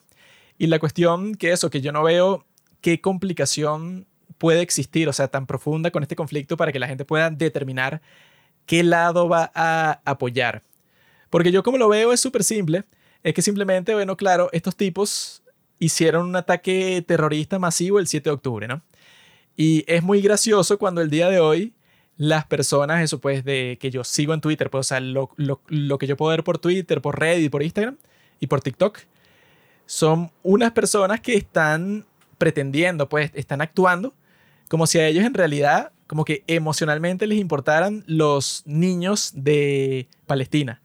Y es raro porque siempre son los niños. Y yo no entiendo eso porque, ah, ok, ponte que en Palestina mataron, o sea, 20 tipos, 20, ponte que son 20 hombres como yo, o sea, de mi edad, que eran inocentes y estaban caminando por ahí y los mataron. Eso para mí sería igual de trágico que si matan a 20 niños. Pero claro, como están apelando a la guerra de propaganda mundial, siempre todo lo que sacan todo el tiempo y que no, es que los israelitas mataron a no sé cuántos niños. Ya déjenlo de los niños, o sea, ya eso no importa. O sea, es raro porque eso es como si tú te pusieras, bueno, que yo supongo que si existían esos retrasados así. Uh-oh, retard alert. Supongo que si existían en la Segunda Guerra Mundial también, que si unos estúpidos en los Estados Unidos y que a nadie le importan los niños de Alemania. Los Estados Unidos está bombardeando a los nazis. ¿Sabes cuántos niños están muriendo? O sea, es exactamente la misma situación, ¿no? Y que no, tú sabes cuántos pequeños niños japoneses están muriendo quemados vivos por... Bueno, No, bueno, la, la, la explicación de eso es que si tú eres el líder político de ese país, la responsabilidad por esos ciudadanos, por esos civiles, es tuya. Por eso es que si, por ejemplo, en el caso de la Segunda Guerra Mundial, si Japón comenzó la agresión contra los Estados Unidos en el ataque de, de Pearl Harbor, ninguna persona se iba a poner y que, no, pero claro, es culpa de los Estados Unidos que estén bombardeando a los pobres civiles de Japón. Ellos no se merecen porque Claro, ellos no son parte del conflicto. Bueno, es que eso es problema de los japoneses. O sea, si tú no querías que tus civiles estuvieran en peligro, no comiences una guerra mundial. No, no, no te pongas a invadir a todos los países que están a tu alrededor poniendo en peligro los intereses de países más poderosos que el tuyo, como los Estados Unidos, por ejemplo. Porque cuando pase eso, todo el mundo que, bueno, que ha leído sobre cualquier guerra en toda la historia, sabe que los civiles van, van a estar en peligro. Y eso es lo que yo creo que la gente, no sé, pues, o sea, como que sobre todo las personas jóvenes que son las que se la pasan tuiteando o subiendo cosas en- en Instagram, no entienden y que, bueno, bro, cuando hay cualquier guerra, por ejemplo, o sea, lo más básico del mundo es cuando haces un asedio.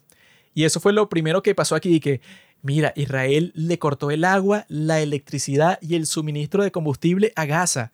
¿Cómo se atreven a romper los derechos humanos, a hacer algo tan inhumano, a hacer un crimen de, guerra? Y yo, cualquier persona, pues, o sea, que conozca cualquier guerra en toda la historia, está pensando, bueno, si yo estoy en una guerra contra mi enemigo y yo tengo cualquier chance, eso pues, de sabotear su suministro de lo que sea, de comida, de agua, de combustible, yo lo hago porque toda la lógica de yo hacer eso es que lo único que tiene que pasar para que yo deje de hacer eso, para que los civiles de Gaza vuelvan a tener agua, electricidad y combustible, es que los malditos que comenzaron el conflicto y que tienen todavía rehenes hasta el día de hoy, se rindan.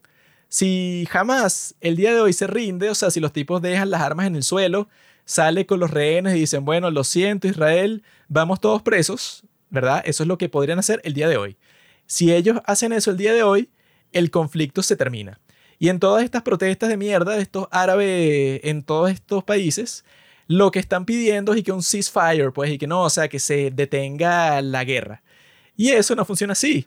Porque tú hubieras pedido eso eh, quizá el 6 de octubre, antes de que hicieras eso, pues una masacre. Si tú hiciste una masacre, es totalmente absurdo que luego tú estés pidiendo por una tregua y que bueno, No, es eso no que existe, bueno, tú no puedes pedir una tregua. Es la diferencia de contexto, ¿no? O sea, a ver, en las, en las guerras así tradicionales no se hace tanto eco de eso, aunque sí se hace un poquito, pero no tanto. Pero es precisamente porque para esta o jamás y lo que está pasando en Gaza, este es como todo su combustible. O sea, esto es todo en lo que ellos se basan. Pues toda su narrativa es que ellos son víctimas inocentes del asedio que le han hecho esta superpotencia durante 60 años. Entonces, bueno, algo que uno aprende al vivir en un país como el que nosotros vivimos es que cada vez que alguien te diga, no, es que yo, sea, este país es una víctima del bloqueo, de las sanciones, de esto, y no, no es que es una víctima ahorita, ha sido una víctima por décadas. Cada vez que tú escuches eso, ya tú sabes que eso es mentira y que te están metiendo una propaganda a favor de un régimen, bueno, terrible, pues, o sea, porque primero que nada, a nadie lo sancionan solo porque sí. Bueno, que eso fue lo que pasó en la ONU como hace una semana y que todos votaron por la resolución para quitar el bloqueo de los Estados Unidos en Cuba, Sí, excepto Estados Unidos, Israel y como cinco islas más. Y la gente por las redes sociales está ahí, ¿por qué los Estados Unidos continúan? Y que no, es que eso fue una cosa que pasó en los años 60 y tal. Y yo que bueno, es gracioso porque la razón, o sea, que tiene mucho sentido que existe ese bloqueo y eso, pero que los cubanos durante todo el siglo XX, eso pues desde que tomaron poder en 1959, se dedicaron a financiar todos los movimientos guerrilleros en contra de los intereses de los Estados Unidos en todas partes del mundo. O sea, Mm. los países como, no sé, Argentina, Bolivia, Perú, mandaban a los tipos que se querían convertir en guerrilleros, los mandaban para Cuba para que los tipos entrenaran ahí y los cubanos les daban todo, pues que si pasaportes falsos, dinero, comida, armas, todo, y luego los infiltraban de nuevo en esos países para que tomaran el poder de la misma forma que ellos lo lograron en Cuba. Y eran que sí, los embajadores de la Unión Soviética, el principal enemigo de Estados O Unidos. sea, si tú estás financiando a las guerrillas en todos los países del mundo, sobre todo en Latinoamérica, pero, ta- pero también en África y en Europa y todo, tiene sentido que yo diga que te voy a hacer un bloqueo porque, bueno, tú estás literalmente luchando en una guerra contra mí. O sea, porque era una guerra que los tipos decían que era explícitamente contra los Estados Unidos. Entonces, obviamente que te tengo un bloqueo y te lo mereces, weón. Sí, y es eso. Cuando tú dices, no, es que nosotros somos víctimas y hemos sido víctimas por décadas, eso es mentira. Porque, o sea, ningún país quiere hacer eso porque sí. O a propósito. O sea, incluso hablando ya de intereses económicos, acá sí que ningún país le conviene hacer eso. Al otro. Es como que, bueno, yo prefiero negociar contigo y ya y que haya comercio internacional y listo.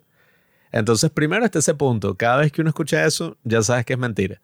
En, yo diría el 100% de los casos porque, ajá, a ti te pueden poner unas sanciones por algo y tal, pero eso nunca puede durar décadas. Pues, o sea, ¿cuánto dura tu gobierno entonces? O sea, ¿cuánto dura esa vaina? Así sin cambiar. O sea, eso no- sanciones siempre les ponen unas condiciones y que si tú sueltas a los presos políticos que Sí. tienes y haces elecciones, te las quito. Y que no, te jodiste, yo voy a seguir en el poder 100 años. Y yo, bueno, entonces jódete. Segundo, existe todo este énfasis en relativizar todo, ¿no? Entonces es como que, no, claro, eh, ellos hicieron eso, pero fue por culpa de todo lo que hizo Israel antes, y Israel estaba teniendo un campo de concentración en Gaza y, ta, ta, ta, y todo esto. Entonces tú dices, bueno, primero que nada, si tú quieres un alto al fuego, porque se supone que tu prioridad es defender a los civiles, ¿no? O sea, Que no es ni de eh, vaina. sí, o sea, esa debería ser la prioridad. Primero, libera los 70 rehenes civiles que tienes ahí, o sea, en, en tus túneles subterráneos, libéralos. Segundo, si tu prioridad en verdad fuera esa, no hubieras bloqueado el acceso hacia Egipto y todos esos corredores que habían. Tu primera prioridad hubiera sido alejar a todos los civiles y a todos los niños indefensos de ahí y buscar ayuda en todas estas bromas humanitarias para que, que- te ayudaran en eso, pues, o sea, en Es la que, ONU, todo. No, los niños palestinos que están matando. Y bueno, ¿sabes a quién debería importarles en primer lugar? Los niños palestinos. A los padres palestinos. Sí, Y yo creo que no les importan mucho sus propios niños, porque si los tipos son, eso si el gobierno de Gaza es jamás, o sea, los tipos no es que son un grupo terrorista palestino, esos son el gobierno de la franja de Gaza. si esos son los que controlan todo y los tipos que pusieron su cuartel general en un hospital y debajo de ese hospital están los túneles en que ellos se meten y se esconden, bueno, obviamente, si a esos tipos que son de Palestina no les importan los niños de, de Palestina porque se esconden literalmente debajo de ellos, entonces yo te puedo decir, bueno, que a mí personalmente, a un sujeto de Venezuela, no me pueden dar menos, o sea, no pueden tener menos importancia para mí los supuestos niños de Palestina. Si a sus mismos padres no les importan, ¿qué me va a ir, importando a mí? Que voy a estar llorando por las muertes de esos niños. No, y, y además hay una mentalidad donde, no, es que Israel se está vengando de lo que le hizo Hamas. Entonces vamos a sacar los números. No, que solamente fueron 1.400 civiles asesinados, mientras que Israel ya va a 4.000. Y entonces eso va en contra de la ley de proporcionalidad. Amigo, Israel no es que se está vengando. Israel quiere eliminar a Hamas. O sea, quiere eliminar la amenaza para que no le vuelva a pasar eso. Hay que, dicen que es un genocidio, mientras que la población, la población de Palestina en todos estos años lo que ha hecho es crecer. Entonces, si yo estoy haciendo un genocidio de tu población, quiere decir que la estoy erradicando y no puede crecer. O sea, No, y- y que dicen y que no, pero Is- Israel es el que tiene más poder militar y tal. Bueno, eso significa que si los israelitas en realidad te quisieran joder completamente a ti, ya te hubieran bombardeado, pero hasta el punto que están todos muertos y no lo han hecho. No, y que, a ver, yo entiendo que las condiciones en Gaza no son, eh, o sea, era que sí, una mierda, pues. Evidentemente, la situación en general es una mierda. No es que eso, no, es que por culpa de Israel todo fue así. No, o sea, no, tú no le puedes echar la culpa a un solo bando y listo y decir, ay, sí, tal, en el caso de, de esa situación, ¿no? Ahora, cuando ya hablamos de un ataque terrorista, claro que le puedes echar la culpa a un solo bando porque nada justifica una acción así. Es un crimen, pues, o sea, es como un criminal. Ok, tu papá te trató mal cuando eras niño, pero nada justifica que mates a cinco prostitutas. O sea, es como que, bueno, ajá. Y además, yo lo que no entiendo es eso, pues, o sea, bueno, lo entiendo un poco, pero me da asco.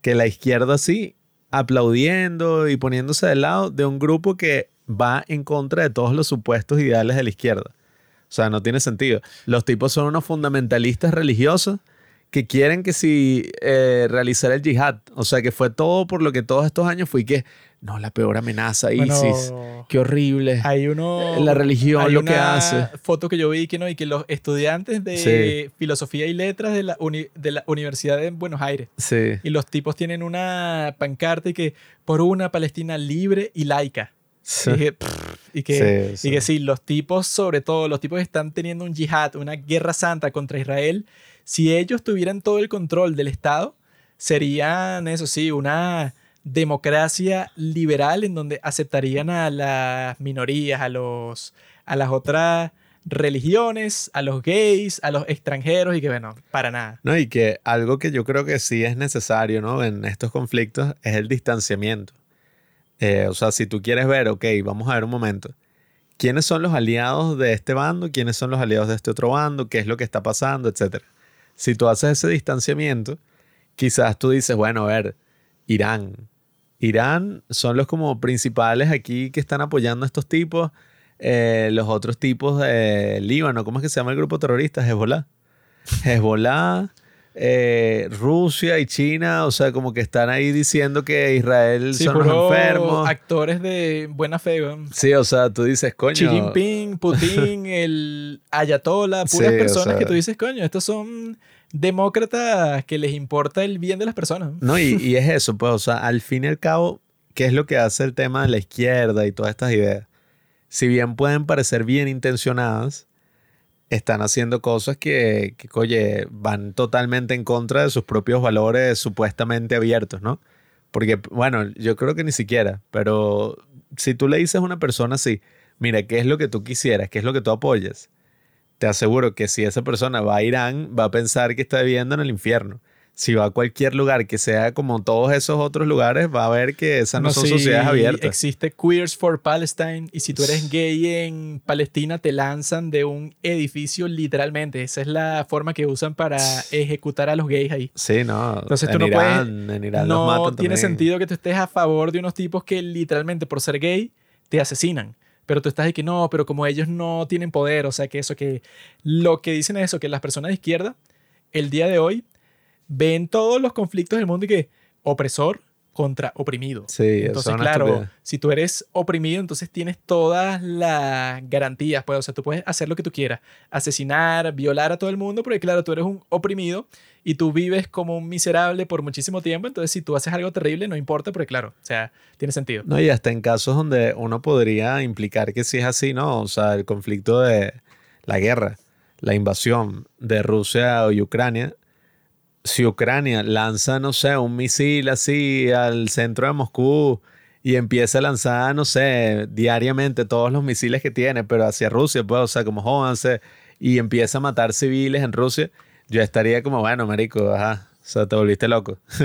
como que, ajá, ok, entiendo que te están invadiendo, pero eso no te va a ayudar en nada, pues. Yo no estaría así porque eso es parte de la guerra y esas son las cosas que Nah, pasan. Si o sea, tú pero- invades un país, obviamente que los tipos, si tú estabas lanzando misiles a Kiev, ellos van a lanzar misiles a Moscú, así funciona. No, pero el, el accionar terrorista de estos carajos es lo que yo digo, pues, o sea, la única, a ver, el único resultado que jamás obtuvo ahí, además de causarse a sí mismo un conflicto que probablemente los vaya a borrar del mapa, fue el terror, o sea, un actuar, un accionar terrorista, pues, o sea, fueron supuestamente contra algunas bases militares, pero el principal enemigo, pues el enemigo número uno eran los civiles, los que secuestraron, los que tienen todavía rehenes, Y fueron contra un festival de la paz y los balacearon. Lo gracioso es que si tú haces eso, obviamente que no puedes pedir paz. Es totalmente Sí, absurdo. o sea, eso Si no- yo voy a la casa de alguien y le caigo a tiros a todas las personas que encuentran y luego me devuelvo a mi casa y bueno, ajá, yo vivo con mi esposa y mis tres hijos, sería absurdo que las personas estén no, pero claro, o sea, él está pidiendo ahorita una tregua, una paz. O sea, él mató a todas las personas de tu familia que estaban en una fiesta, pero ahora él quiere tregua.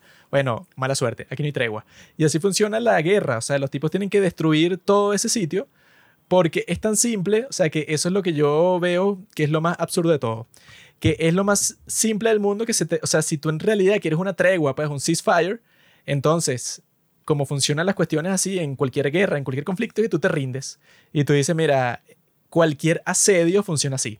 Si yo asedio una ciudad, eso es para que los tipos que viven dentro de ahí se estén preguntando todos los días, ok, ¿vale la pena que yo esté pasando hambre, que no tenga agua, que le esté pasando tan mal para continuar este conflicto?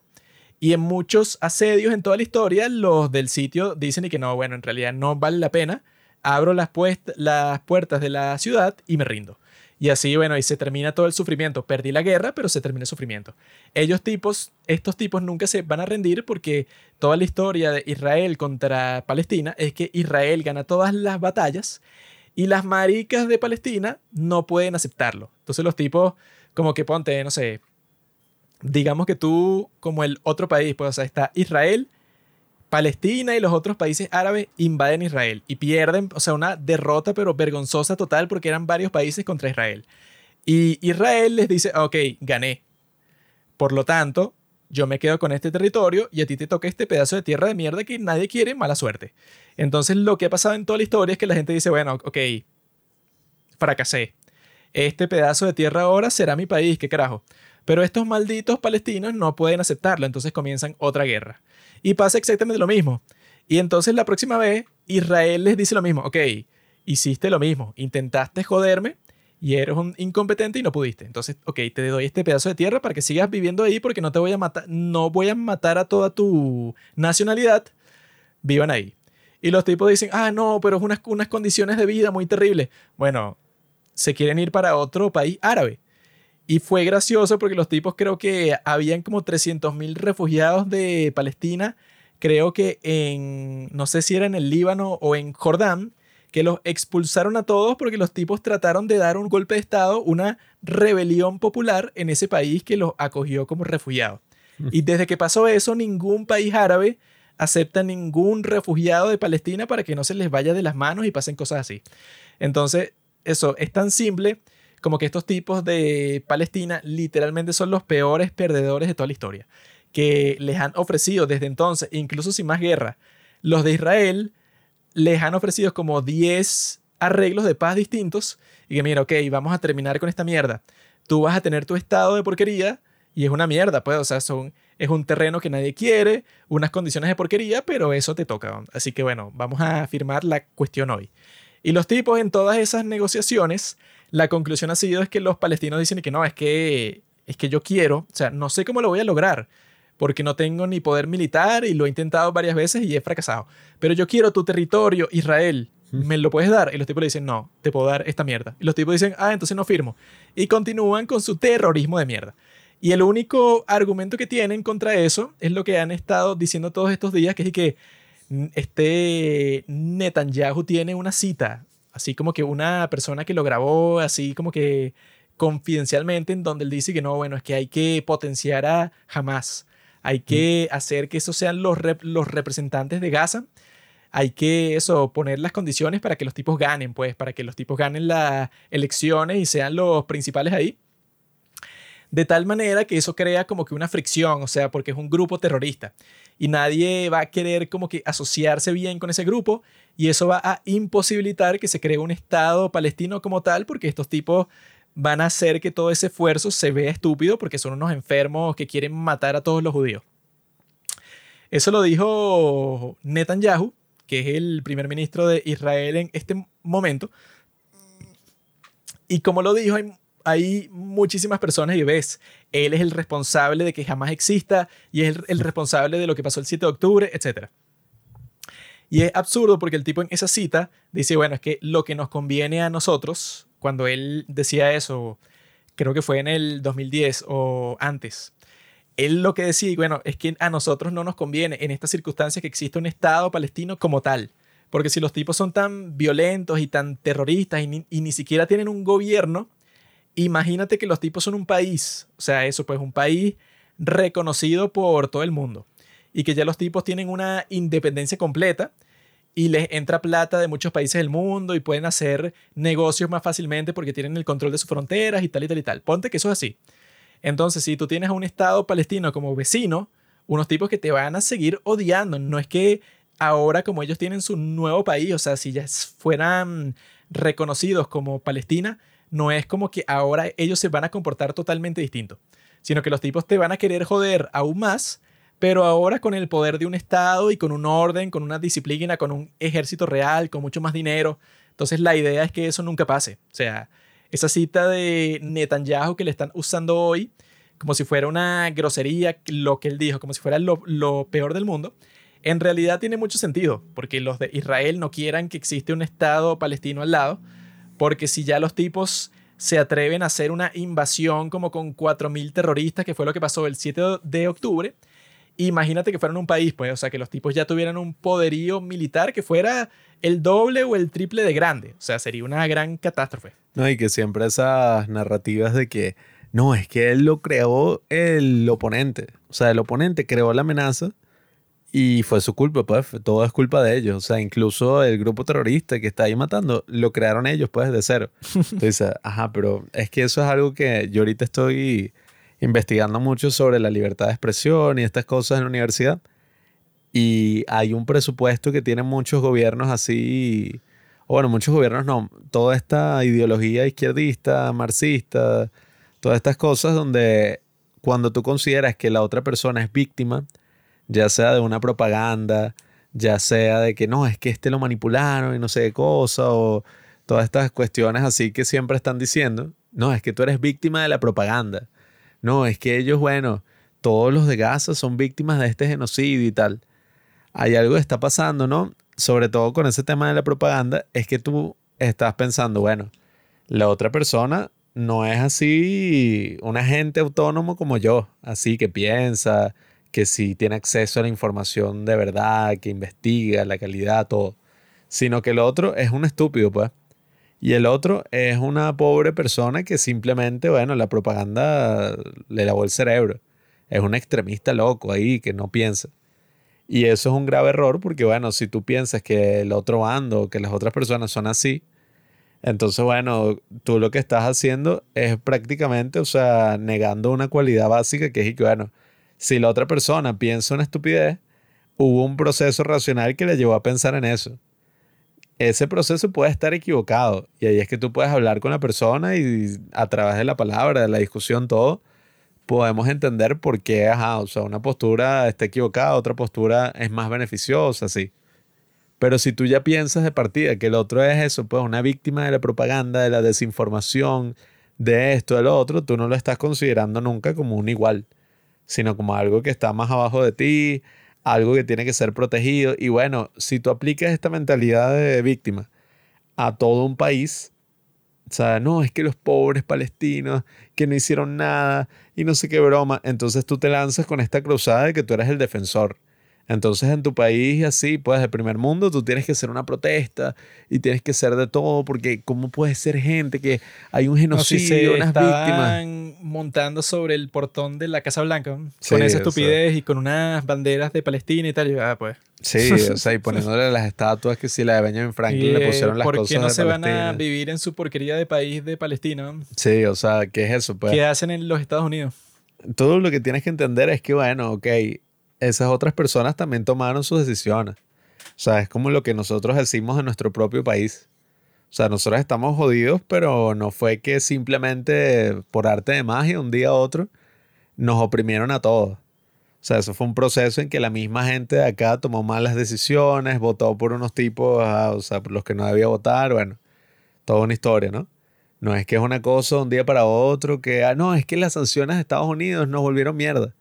O no, es que un tipo así, que eh, un líder así súper carismático eh, manipuló a 30 millones de personas. No, o sea, es que, ajá, la gente pensó que la solución era una cosa y terminó cagándose sobre su país, bueno, hasta el punto de que perdió el completo control y toda su, su posible autonomía política. Y entonces, claro, esa es la gran amenaza que se enfrenta en todos los países latinoamericanos, sobre todo, cuando es, ay, sí, es que es verdad, eh, todos estos líderes así de izquierda, que ellos lo que quieren es el bien para la gente y ellos lo que quieren es que todos seamos felices. Bueno, Marico, o sea, ¿cuál es su idea de felicidad? Yo te aseguro que es muy distinta a la tuya. O sea, la idea de felicidad de ese tipo, él puede decir en campaña que es, no, sí, que la gente, todos tengan una vida digna, un trabajo. Primero, eso es mentira. Su idea de felicidad es probablemente ser millonario y tener mucho poder. Segundo, incluso si esa es su idea, tú estás, bueno, básicamente plagándote sobre una cuestión colectivista, centralizada, donde le das todo el poder, pierdes tu autonomía. O sea, bueno, es sorprendente cómo pasan los años y pasan las décadas y siguen cometiendo los mismos errores. O sea, una y otra vez, y esa es la complejidad de la política. Entonces, bueno, vamos a ver qué pasa con Argentina y con Milei, pero yo creo que el tema de Israel y Palestina... Yo voy al baño, voy a buscar mis cervezas que me quedan y vamos a conversar sobre la mierda de Killers of the Flower Moon. Vamos a conversar sobre esta película, Killers of the Flower Moon, la película más esperada de todo el año. Mm. Una película que a mí me confundió mucho porque yo me había empezado a leer en el pasado un libro que se llama Empire of the Summer Moon. Y yo todo este tiempo, como hace, como hasta hace una semana, yo pensé, claro, esta película se basa en ese libro. que se va, o sea, que, que la película se llama Killers of the Flower Moon y el libro se llama Empire of the Summer Moon. Y en la portada del libro hay un indígena. Y en la portada de esta película, en, los pósteres, en todo, está Leonardo DiCaprio con su esposa indígena, todos son indígenas ahí. Y yo pensé, bueno, ¿cómo puede ser distinto? O sea, ¿cómo puede ser que ese libro, que lo habla Joe Rogan todo el tiempo, que casi se ganó el premio Pulitzer, estaba nominado? Y es un libro que, bueno, que le han hecho todo tipo de publicidad, que se lo han leído todo el mundo porque es excelente. Y yo estaba pensando, claro, está basado en ese libro. Pero resulta que no, incluso lo puse en las stories de los padres del cine y luego lo borré. Resulta que no es así, resulta que este libro es uno completamente distinto, sobre una historia completamente distinta sobre, bueno, sobre este grupo de indios que fueron asesinados por este grupo de blancos súper codiciosos, porque estos gringos se volvieron envidiosos de que los indígenas, que los tipos ya odiaban de por sí, ahora se convirtieron en millonarios. Claro, porque dentro de todo está el conflicto territorial, primero que nada, que es que, ah, bueno, nosotros les damos una zona, una reserva, ustedes pueden vivir ahí. Les dan la reserva y en la reserva los tipos consiguen petróleo. Y se vuelven que si la población con más dinero, los más millonarios de todo el país, en 1920. En los Sí, o sea, 20s. los tipos tienen suerte y ahí al principio de la película ves como los tipos están bañados en petróleo y están bailando y todo ahí como que, ah, qué chévere, estos tipos como que tuvieron muchísima suerte y ahora van a probar un poco de la sociedad, de la civilización que los tipos de los Estados Unidos por todo este tiempo los han estado cazando. O sea, eso lo metieron en una pequeña tierra y bueno, ahí es donde, donde tú puedes vivir. Estas son tus tierras. Antes todo el país era tu tierra, bueno, pues ya no. Gaza. Entonces lo- los tipos están todos frustrados ahí, bueno, pero la frustración no, no les duda mucho tiempo porque consiguen oro negro, petróleo. Y esta película, o sea, como que yo ya sabía que se trataba de algo que tenía que ver con indios, no sabía exactamente qué, entonces por eso fue que la confundí con ese libro. Pero resulta que ese libro que yo me estaba leyendo es muchísimo más interesante que la historia que hicieron para esta película. Pero la cuestión es que, o sea, esto no es nada nuevo. O sea, que esta película sea una de las películas más aburridas de toda la historia. Que desde mi rating, o sea, si yo le tuviera que dar un número, porque bueno, así que sea como que completamente personal, ¿no? Y que, no, pero tiene una buena cinematografía y como está Robert De Niro y como está, o sea, sin estar pensando en nada de eso, porque no me puede importar menos si sale Leonardo DiCaprio si la película es una completa porquería. Por eso es que yo, mi rating personal para esta película sería 0 de 10. O sea, porque yo le doy 0 de 10 a una película que yo estoy seguro que nunca voy a volver a ver en toda la historia. Y esto es simplemente, entra pues, o sea, en el grupo de películas de Martin Scorsese, que él ya ha hecho bastantes exactamente iguales así como esta. Que son películas que se nota que este tipo tiene un gran interés por la historia real. O sea, el tipo no quiso hacer un documental sobre esta historia, sino que él quiso expresar a través del cine como que toda la majestuosidad que tiene como que una época de la historia. Que no puedes ha- hacer eso con un documental porque en el documental él iba a estar concentrado en los hechos y ya, o sea, no hay tanto lugar para que tú te pongas así como a explorar la parte artística y cómo era que la gente en realidad vivía en esos tiempos y que contrates actores que pretendan ser esas personas. Como eso no lo puedes hacer en un documental, entonces él prefiere hacer una película.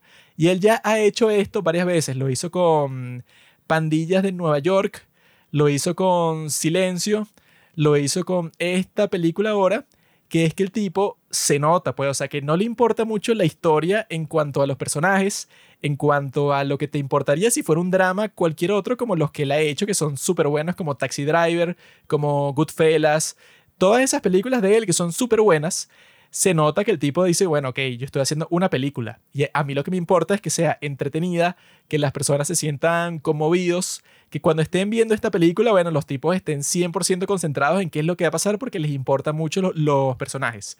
Eso es lo lógico, que obviamente que Martin Scorsese es tremendo director de cine que ha dirigido todo tipo de obras maestras como la historia de Hugo Cabret, el homenaje al cine. O sea, o sea, el tipo, Todo salvaje. El tipo se ve, o sea, ha hecho muchísimas películas buenas. O sea, King of Comedy es súper buena, puras películas así.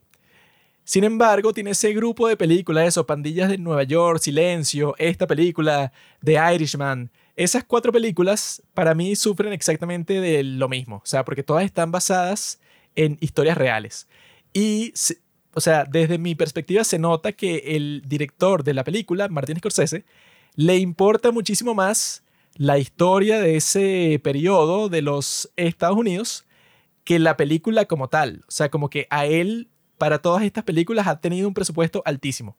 Y él usa ese presupuesto para simular, pues, o sea, como que para construir eh, una infraestructura así súper grande, pues unos sets increíbles que no se ven en ninguna otra película, para él recrear ese momento de la historia, como hizo, por ejemplo, con la de Pandillas de Nueva York, que esa película tiene unas tomas que tú cuando le estás viendo, tú estás pensando, bueno, esto parece que perteneciera a un documental, porque es así como que desde el cielo y estás viendo como que todo el panorama de cómo era Nueva York en ese tiempo, cómo se estaba formando, cuáles eran las relaciones entre las diferentes tribus, pues así que tenían de los inmigrantes nuevos para el país, que estaban todos batallando para tener su lugar, y como que el tipo pasa un montón de tiempo en eso, y de repente se le ocurre que no, bueno, yo tengo que seguir con la historia de los personajes que yo comencé, ¿no? Y ahí es que vuelve a lo que hace cualquier película, que es que se concentre en los personajes, pues, o sea, en los que los instrumentos que tú estás usando para mostrar esa época del- de, la historia. Y yo creo que es obvio en el caso de él, en esas cuatro películas que he mencionado, que a él no le importa mucho los personajes como tal. O sea, el tipo lo que quiere hacer y que le funciona, bueno, porque si lo ha hecho cuatro veces y para esta le dieron 200 millones de dólares y para The Irishman le dieron 160 millones de dólares y para Silencio y Pandillas de Nueva York me imagino que también habrá tenido muchísimo dinero. El tipo, claro, usa ese privilegio que él tiene como director de cine legendario para crear estas obras épicas así, eso de tres horas, en donde el tipo se enfoca en comunicarte hasta el más mínimo detalle de qué era lo que pasaba en ese periodo y por qué es que era así y tal. Se enfoca en todo eso y a mí me parece personalmente, bueno, como lo menos entretenido de todo el mundo. Y yo he visto esas cuatro películas y he sentido exactamente lo mismo. O sea, yo las he, estado viendo y lo que estaba pensando es, bueno, ¿cuándo se acabe esta porquería? Porque si este tipo le interesa mucho ese periodo histórico, la lógica que tú podrías sacar de ahí es que, ah, bueno, ok, si a ti te interesa tanto, haz un documental y solamente te enfocas en eso.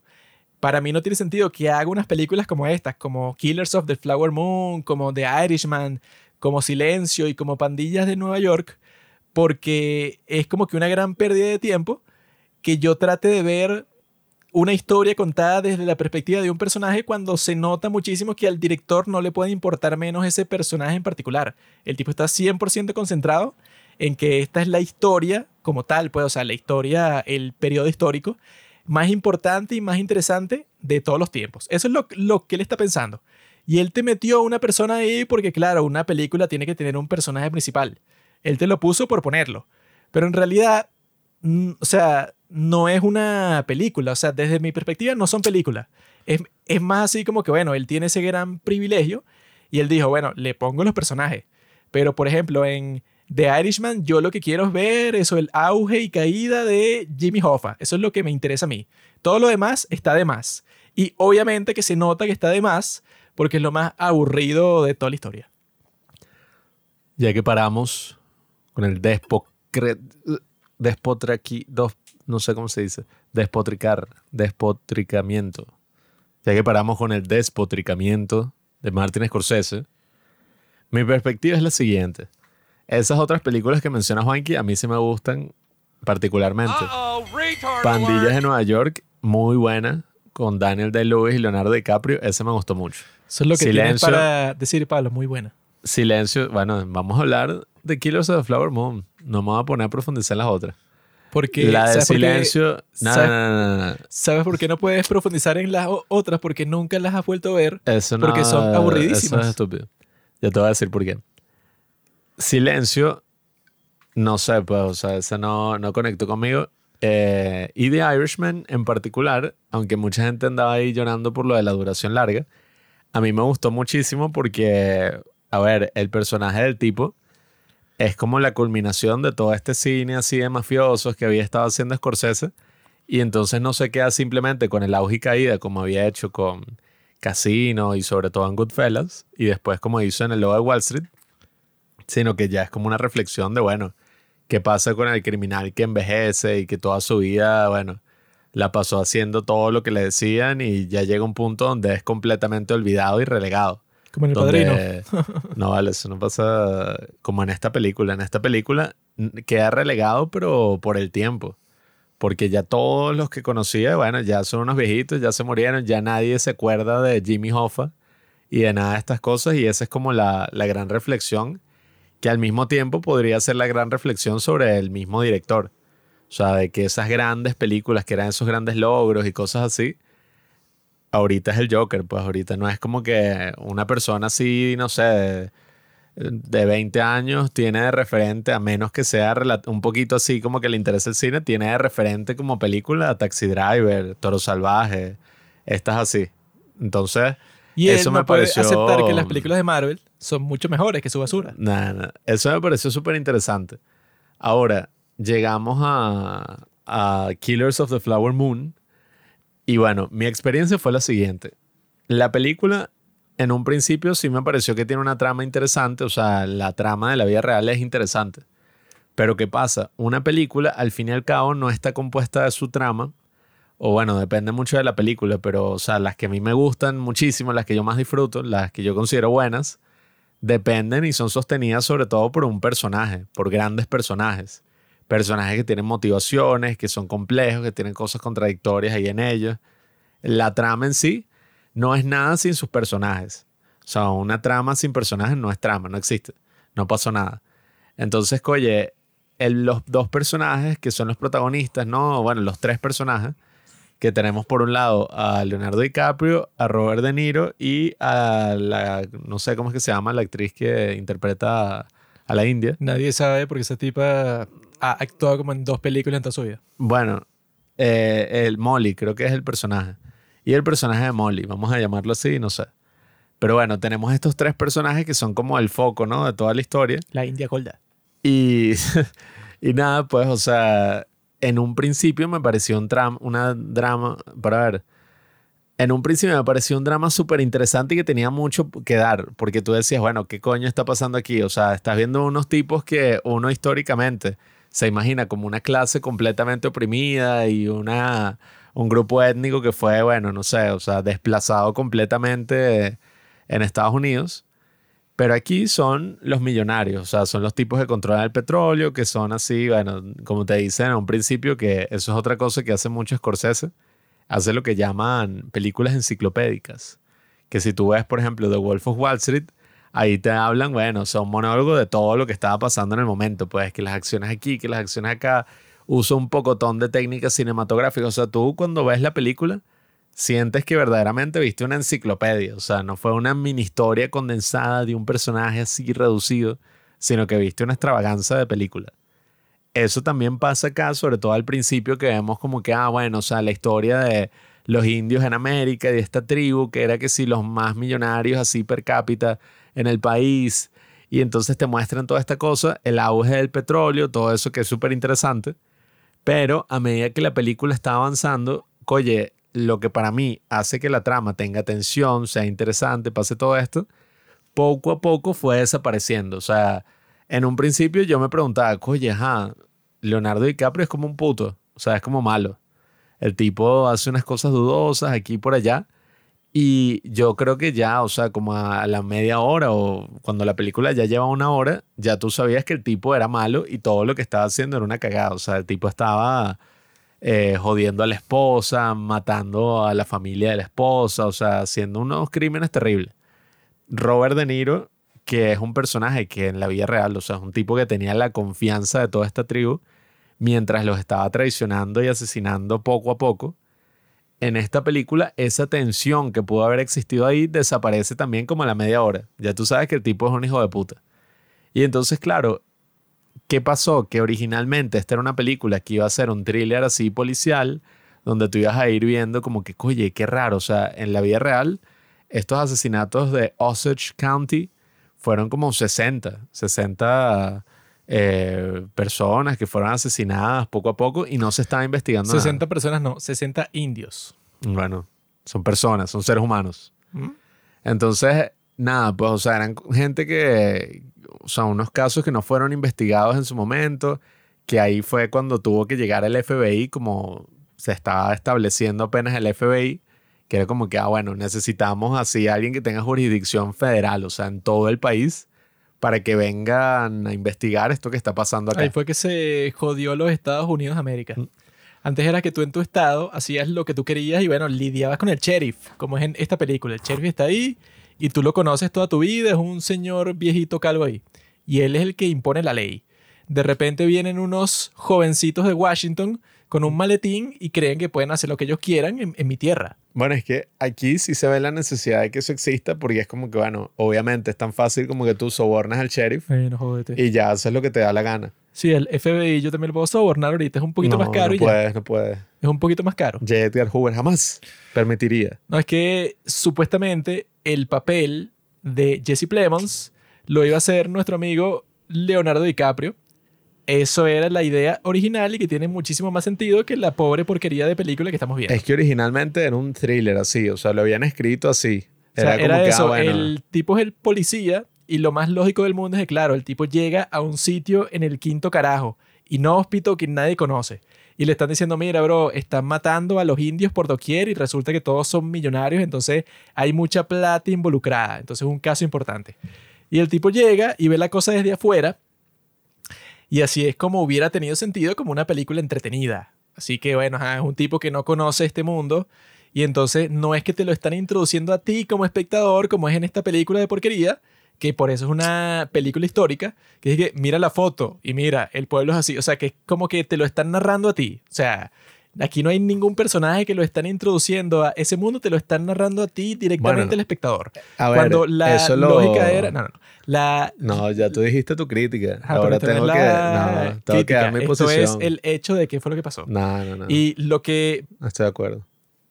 Que no estás de acuerdo, sí, fue lo que pasó, el hecho de que cambiaron el guion. No es lo Y- que cambiaron el guion, sino que eso de presentar la cosa así es algo que hacen otras películas Ajá, también. pero no tiene sentido hacerlo así. Lo que tenía sentido es hacerlo como estaba propuesto desde el principio, que es que, bueno, es un tipo que es un outsider, que es un tipo que es el investigador del FBI, que viene para este pueblo y está viendo toda la cuestión y, bueno, eso hubiera sido 10.000 veces más entretenido. Porque tú ves al tipo que no tiene la más mínima idea de qué es lo que está pasando y que, ah, pero los indios millonarios, ¿quién los está matando y quién es este tipo? O sea, él no va a saber nada. Lo que quiere decir que nosotros, los espectadores, tampoco vamos a tener la más mínima idea de lo que está pasando.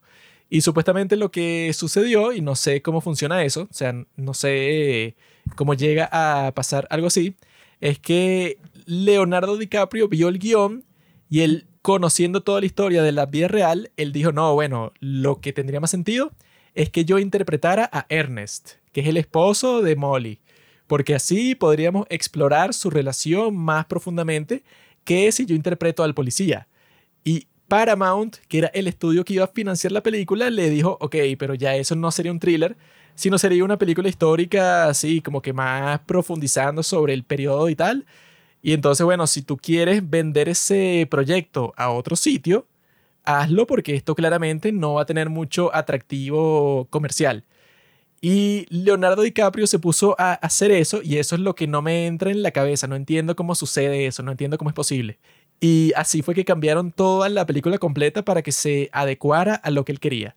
Y yo, leyendo eso, eso, hasta el momento que lo estoy diciendo, ni entiendo. O sea, no comprendo cómo puede pasar eso. Pues como un actor dice que no, bueno, cambiemos toda la película completa Es para que, sea así. Leonardo ya- DiCaprio. Ya no la va a financiar este estudio, ahora es otro estudio.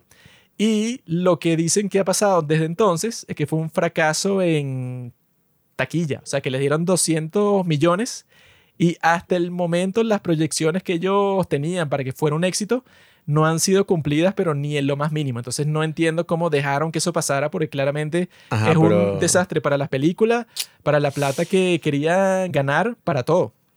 Ajá, pero es que evidentemente ahí está la, la cosa. Leonardo DiCaprio no es el actor que contrataron así random. Es el productor ejecutivo de la película y esas películas así como estas no son así que Scorsese se le ocurrió pues cuando era joven y este era su proyecto de pasión. A él se le ocurrió, bro. Sino que este Él- era... Leyó el libro, Ajá, pero él ya va, pero buscó a las personas. Déjame, déjame decir la cosa. Que este tipo era un... O sea, este libro ya quería ser adaptado antes que si por George Clooney, por otras personas.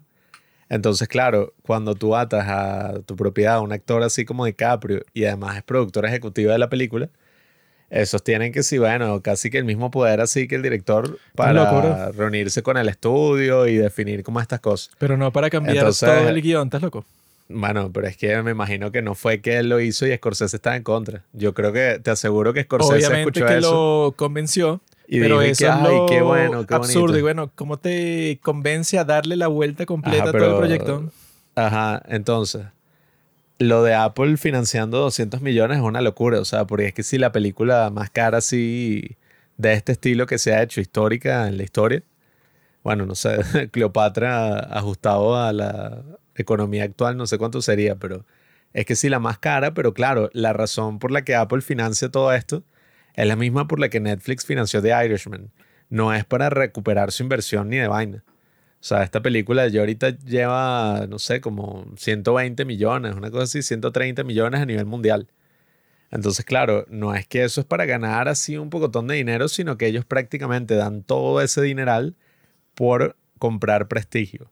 O sea, ellos dicen, bueno, yo compro la nueva película que va a hacer Scorsese y la gran apuesta que ellos hacen es que la película gane premios. Lo que O sea, compraron fue mierda.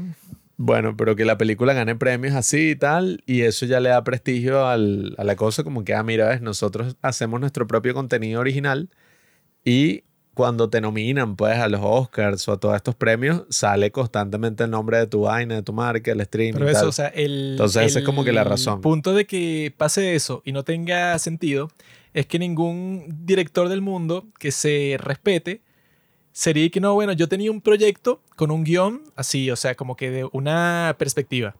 Y yo contraté a un actor que lo cambió completamente y bueno, como que me gustó y lo vamos a hacer de esa forma. O sea, ningún autor serio actúa así, ¿van? Y Yo bueno, no- si tú leíste el libro, contactaste al escritor del libro, buscaste a los actores y lo vas a cambiar todo, bueno, o sea, con razón es tan mala la película.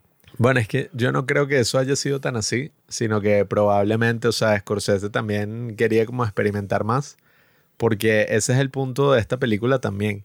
Y la fase en la que está Scorsese ahorita, que la película es un poco más como experimental y no sigue una narrativa así tradicional en la que sería, bueno, que en mi caso yo lo preferiría, y que, ah, bueno, claro, es un thriller así, donde vamos descubriendo cuál es el motivo detrás de todos estos asesinatos y los personajes no son como tan claros, el de Robert De Niro y el de DiCaprio, o sea, el que terminé interpretando, porque tú dices, bueno, estos son unos tipos buenos, o sea, que están aquí ayudando a la comunidad, eh, o sea, cómo carajo ellos están matándolos al mismo tiempo y cómo estos no se dan cuenta. Aquí eso se pierde porque se pusieron a experimentar y a decir, no, bueno, aquí queremos mostrar es cómo el mal estaba en toda la comunidad y un estudio sobre, no sé, la banalidad del mal. Entonces, claro, se ponen con todos estos experimentos que, a ver, en principio no están mal.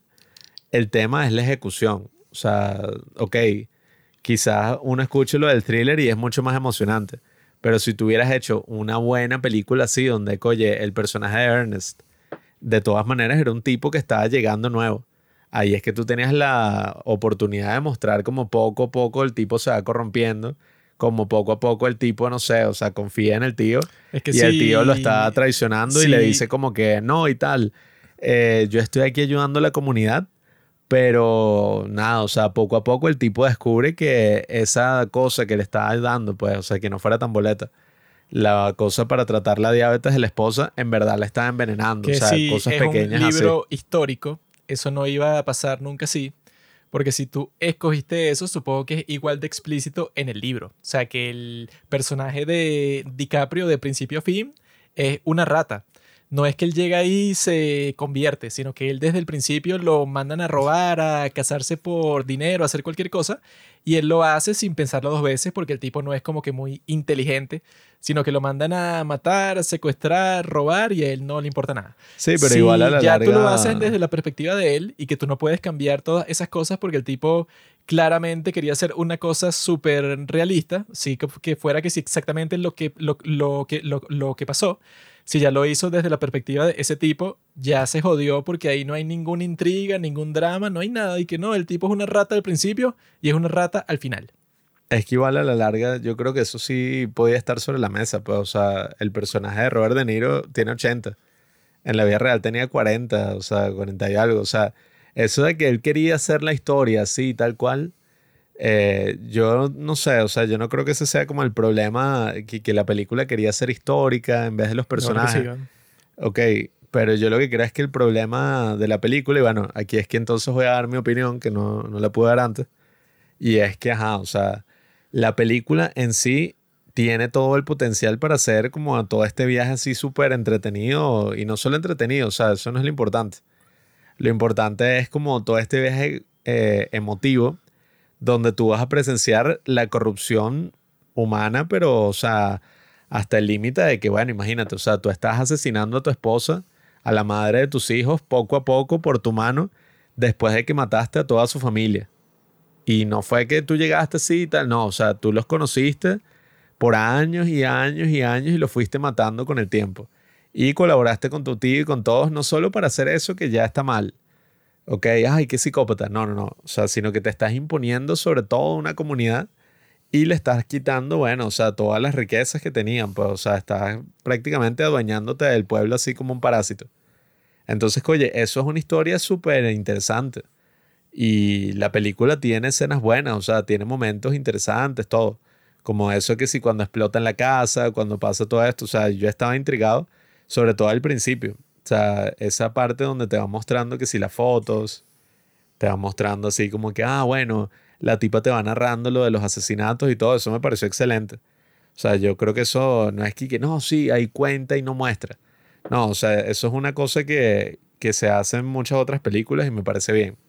El problema es que, bueno, uno de los comentarios que hizo Scorsese fue que el pacing, ¿no? O sea, la forma en que está como el ritmo, pues, la película, él se basó en el estilo de Ari Aster con Midsommar y la mierda de película de Bowie's Afraid. Entonces él dijo, no, sí, este va a ser el estilo que vamos a utilizar.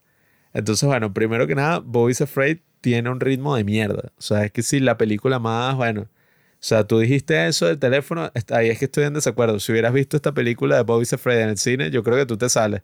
Y cualquiera se sale, pues es completamente No lo lenta y creo. aburrida. Yo creo que incluso Boys Afraid es aburrida, pero por lo menos muestra cosas así locas sin sentido. Nah, Esta es aburrida, tradicional, que te muestra cosas que tú al final estás como, bueno, no, no me importa. No, o sea, yo sí Boys creo... Afraid por lo menos es, bueno, es una porquería súper lenta, súper aburrida y, y larga y todo.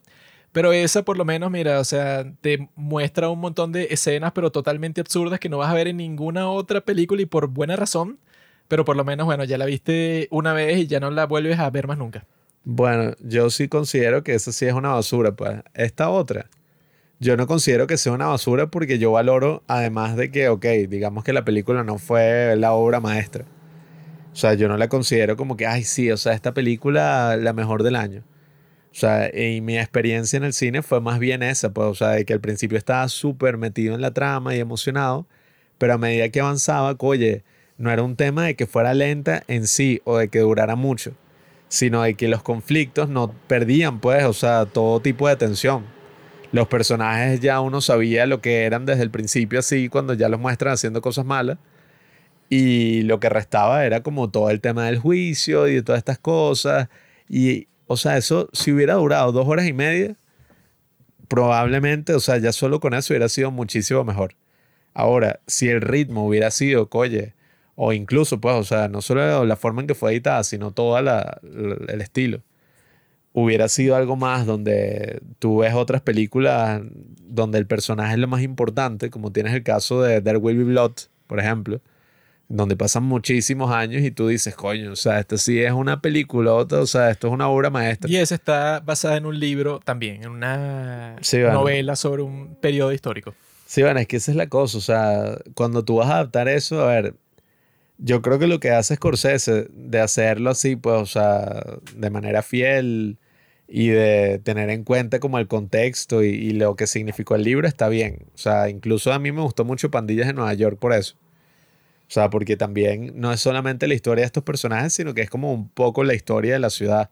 Eh, o sea, la historia de Nueva York y cómo se formó todo. Entonces, claro, es súper interesante ese aspecto histórico. Y en este caso también es súper interesante, pero el problema es que se estira tanto que, o sea, la, la liga se rompe a la mitad de la película, pues, o sea, ya tú dices, bueno, es- sigues estirando una liga que está rota, pues no hay nada que estirar ahí. Porque entonces era como que, no, él va a ser testigo de los crímenes de su tío, pero no, su tío le dijo que, que si lo hacía le iba a ir muy mal. Entonces él dijo, ok, no voy a ser testigo, pero se le murió una hija. Entonces él dijo, no, mira, se me murió una hija, ahora sí voy a ser testigo. Eso fueron como 30, 40 minutos y yo estaba como, marico, ya, o sea, no me importa. O sea, yo ya entendí que el tipo es un huevón, ya entendí que el tipo va a, ser, o sea, condenar a su tío a la cárcel porque se lo merece, es un hijo de puta.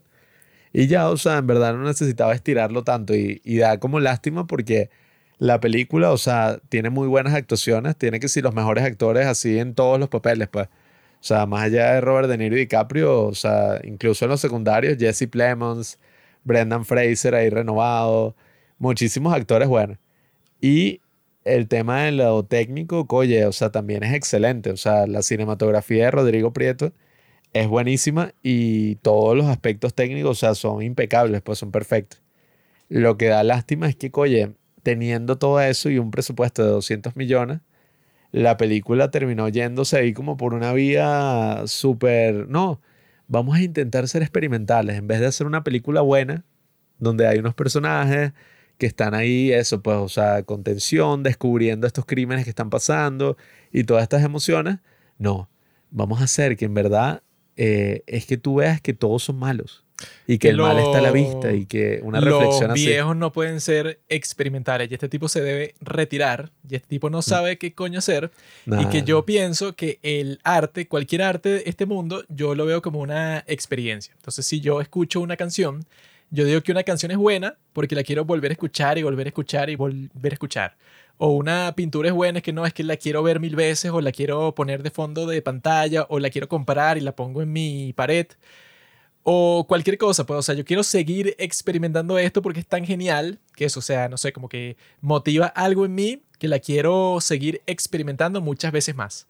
Y con el cine, la gente no, o sea, es raro que se pongan así que no, bueno, es una película súper aburrida que no quiero ver más nunca en toda mi vida, pero las actuaciones son buenas y la cinematografía es buena y tal cosa es buena. Bueno, para mí eso me da completamente igual porque eso puede estar, no sé, ajá, la luz se puede ver bellísima y no sé, una escena puede ser muy entretenida y esto puede estar muy bien hecho.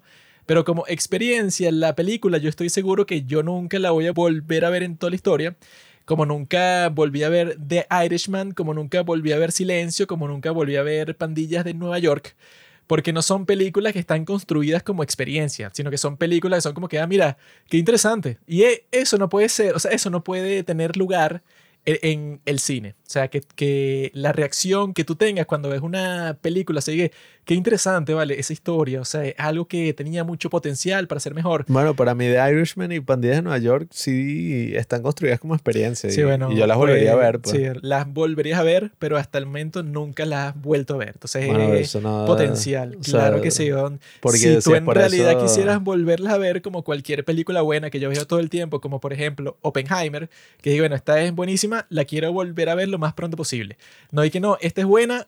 Supongo que en algún momento de mi vida la volveré a ver, pero no quiero volverla a ver ahorita y nunca. Es que O sea, es un aspecto, pero por ejemplo, hay mucha gente que dice películas que no quieres volver a ver. Entonces, Dancing in the Dark o películas así. Por ejemplo, las de Lars von Trier, que sí, Anticristo. Hay mucha gente marica. Esa, o sea, yo no sé. Yo he visto todas esas películas 10 veces. Tú, pues, pero, o sea, hay otras personas que dicen, mira, esta yo no la a volvería a ¿qué ver me por otra razón. eso? Yo hablo desde mi perspectiva. Y Bueno, desde mi, desde mi perspectiva- desde mi perspectiva, me Esas da, otras dos son arrechísimas. me da completamente igual que, que no, bueno, es que Leonardo DiCaprio actuó muy bien y este tipo actuó bien y la película podía ser mejor. Bueno, pero como experiencia, yo no tengo la más mínima eh, razón para volver a ver esta película nunca bajo ningún concepto, pero para nada. O sea, tres horas y media y dura lo mismo que The Irishman. Tampoco voy a ver The Irishman nunca más. Y exactamente por eso, porque para que tú estés construida como una experiencia es porque tú dices, bueno, tienes cierta cohesión y tienes cierto ritmo que te hace que cuando tú la estés viendo puede durar 10 horas, pero si tú ves la película y se siente como si fueran dos horas, bueno, entonces debe ser la mejor película de toda la historia. Y así funciona, si el tipo quería experimentar con un ritmo como Boys Afraid, una cosa así que tampoco voy a ver más nunca en toda mi vida exactamente por eso, porque películas como esa, como Boys Afraid, o como esta película, se siente más como si no existiera la edición. O sea, todo el punto de la edición es que ajá, tú puedes tener los mejores técnicos, los mejores actores. Bueno, tienes a Joaquin Phoenix en tu película, que es que sí, el mejor actor de esta generación. Lo tienes ahí, pero no importa que lo tengas ahí, porque como que no usaste eso, la edición, en donde tú puedes decir, ok, yo grabé un montón de cosas súper excelentes con Robert De Niro, con Leonardo DiCaprio los mejores escenarios, porque bueno, si gasté 200 millones de dólares, tienen que ser los mejores sets de todo el mundo. Pero si tú hiciste todo eso y la edición no lograste construir una cuestión que las personas al, a lo largo de la historia van a decir, bueno, la quiero volver a ver y me gustó mucho y quiero que la pasen en el cine de nuevo, que eso fue chistoso porque yo aquí, aquí que nosotros la tuvimos que ir a ver en un cine de porquería que nunca he ido en toda mi vida porque, bueno, no hay razón para ir, pues un cine en un centro comercial terrible. Tuvimos que ir a ese cine porque aquí, no sé, como por tres días la pasaron en todos los cines. Y luego se dieron cuenta que nadie la iba a ver Y la terminaron pasando como en dos cines, que eran como que muy lejos de donde nosotros estábamos y la terminamos viendo, bueno, en donde pudimos. Y yo al principio, cuando vi que sacaron esta película, yo estaba pensando, ah, no, estos tipos de los cines sí son malos, o sea, dedican sus salas a puras películas comerciales, pero a la nueva de Martin Scorsese no le prestan mucha atención y les dan como que una sola función diaria. Y luego de ver la película comprendí que no, bueno, obviamente los tipos de, de los cines tenían razón sobre lo que yo pensaba, porque bueno, ¿quién carajo va a querer ver esta película? O sea, luego de que algunas personas ya, ya la vieron y le comienzan a decir a otras personas su experiencia, ese va a ser el resultado que todas las salas van a estar vacías. Y eso fue lo que me pasó ahí, o bueno, que yo, eso, que yo tenía un hype por esta película porque me interesa el tema y los actores son buenos y el director es bueno y todo eso, entonces yo tenía unas expectativas altas. Y cuando yo estaba en la cola para comprar las entradas, Arsenio y yo, que nosotros fuimos con él, nos pusimos a conversar con una de las señoras que estaba en la cola, ¿no? En la, en, la fila para comprar las entradas. Y la señora lo que estaba diciendo era que, ah, no, sí, yo, yo vi esa de Killers of the Flower Moon, pero es súper fastidiosa, o sea, es lo más tediosa del mundo, es una película toda intensa sobre unos asesinatos, pero que tú como a la hora y media ya estás fastidiado. Y yo cuando escuché eso, yo dije, esta señora no sabe nada de cine, qué inculta. esta tipa se puso a ver la película porque, claro, a ella le gustan películas de acción o de Marvel y tal, y le pusieron esta película de Martin Scorsese al frente, y ella no sabía qué decir, pues, o sea, como que no le paró a la película, no le prestó atención. Yo pensé que la tipa estaba totalmente equivocada. Pero luego de ver la película sí pensé que, bueno, la señora tenía razón, porque, bueno, qué coño, o sea, eso es lo que yo pienso, pues, o sea, que tú puedes tener los mejores recursos y las mejores ideas, eso, como que un libro súper interesante sobre un periodo súper interesante de la historia de los Estados Unidos, pero si al mismo tiempo tú no editas la maldita película para que sea consumible, para que sea entretenida, que bueno, que eso es lo más importante de todo. Es que este parece como un director Scott, pues, o sea, como que, ah, bueno, la versión de tres horas y media del director, que el tipo se excitó e incluyó todo lo que le le gustaba. Pues, es que eso, es que esta, incluso, o sea, tú la edición no solo la haces al final, sino la haces durante. Y con respecto al guion, si tú planeabas hacerlo desde el principio de la forma en que tenía sentido como un thriller policial, porque esto fue una serie de crímenes, esa era claramente la mejor forma de hacerlo, pero gracias a Leonardo DiCaprio con su brillante idea de que no, bueno, vamos a hacer la película desde la perspectiva de este personaje que nunca cambia cuando el punto de todas las historias, soy un video muy, muy bueno que está en YouTube de este tipo, este escritor que se llama Kurt Vonnegut, con B pequeña, Vonnegut, ese fue el que escribió Slaughterhouse 5. En donde el tipo habla sobre la forma de las historias. En donde, bueno, como que un personaje en Hamlet, por ejemplo, empieza abajo y va subiendo y bueno, y después cae en desgracia y tal. O sea, hay como, bueno, él te muestra, no sé, como siete formas distintas que pueden tomar las historias clásicas. Como que tú empiezas de la nada porque eres un huérfano, bueno, como en Star Wars, como en Harry Potter, como en Spider-Man y luego te enseña algo tu maestro, pero luego te encuentras un problema y estás como que en un estado neutral y luego llega el clímax y parece que vas a perder, pero no pierdes, sino que triunfas. O sea, como que hay mil formas distintas de historias así, pero las más populares son como siete, pues, o los clásicos. Y claro, o sea, como que tienen que tener unas formas, pues, o sea, unas progresiones un poco caóticas para que sea emocionante cuando tú ves al personaje, que bueno, el tipo empieza como un tipo todo inocente, luego se convierte en alguien malo, pero al final quizás reflexiona y se da cuenta que su transformación fue muy extrema y termina, no sé, neutral. Así es como funcionan las historias clásicas, que bueno, que es como tiene sentido, pues, o sea, es como que lo que espera uno. Pero esta película, eso obviamente que no puede tener ningún tipo de drama, ningún tipo de intriga. Si al principio, eso puede, o sea, como que yo creo que cualquier persona que ve la película no tiene ninguna duda de que la persona que está causando todos estos asesinatos desde el principio es Robert De Niro porque es un tipo que expresa desde el primer segundo y que aquí lo que importa es la plata. Y estos malditos indios, o sea, el tipo se refiere desde el principio que estos malditos indios sucios, pieles rojas, y que estos sucios tienen un montón de plata. Entonces tú cásate con cualquiera de estas mujeres, no importa, todas son iguales. Cásate con una y así los derechos de propiedad vienen para la familia. Y dice lo mismo con 100 veces. Y ya a la media hora, tú sabes que, bueno, obviamente, oh, qué loco que este tipo que tiene la confianza de todos, los esté traicionando que sí es loco, Pero cuando lo muestran de esa forma en la película, que es como que algo normal, pues es como si fuera un familiar tuyo en donde ya tú conoces toda su historia. Cuando la lógica era eso, pues, o sea, que venga un outsider que se ande sorprendiendo y que, mira, en serio, o sea, no sé, o sea, co- como que supongo que la lógica del guion original, lo que, lo que tendría sentido, es que llega un tipo para el pueblo y vea que están matando a todos estos indios y el tipo piense, bueno, siendo racista y de esos tiempos y que no, bueno, serán los mismos indios que se están matando, pues, o sea, pues son unos salvajes y tal. Y que con el tiempo el tipo se familiarice con el pueblo y se dé cuenta que los salvajes reales no son los indios, sino son los blancos. O sea, esa obviamente que es la forma más lógica de contar la historia. Pero en esta no hay ninguna revelación, no hay expectativa, no hay drama, no hay nada, sino que simplemente es como que no, mira, resulta que este, este grupo de personas estaba corrupta por la codicia. Y eso tú te das cuenta de eso como a los 20 minutos y no sé para qué es el resto de la película si ya tú te diste cuenta que, mira, este grupo de blancos son tan desgraciados, pues, o sea, están dispuestos a hacer todo por dinero. Ese es como que todo el mensaje ya. Ahora es que esa es la cuestión. Las oportunidades que tenían para hacer eso ni siquiera las utilizaron. El tema de la. No, la insulina que le estamos dando porque ella tiene diabetes. Ahí ya uno sabía desde el principio que le estaban envenenando. El único pendejo que parecía que no sabía era Leonardo DiCaprio, lo cual es imposible porque es como que, bueno, ah, weón. O sea, no es obvio.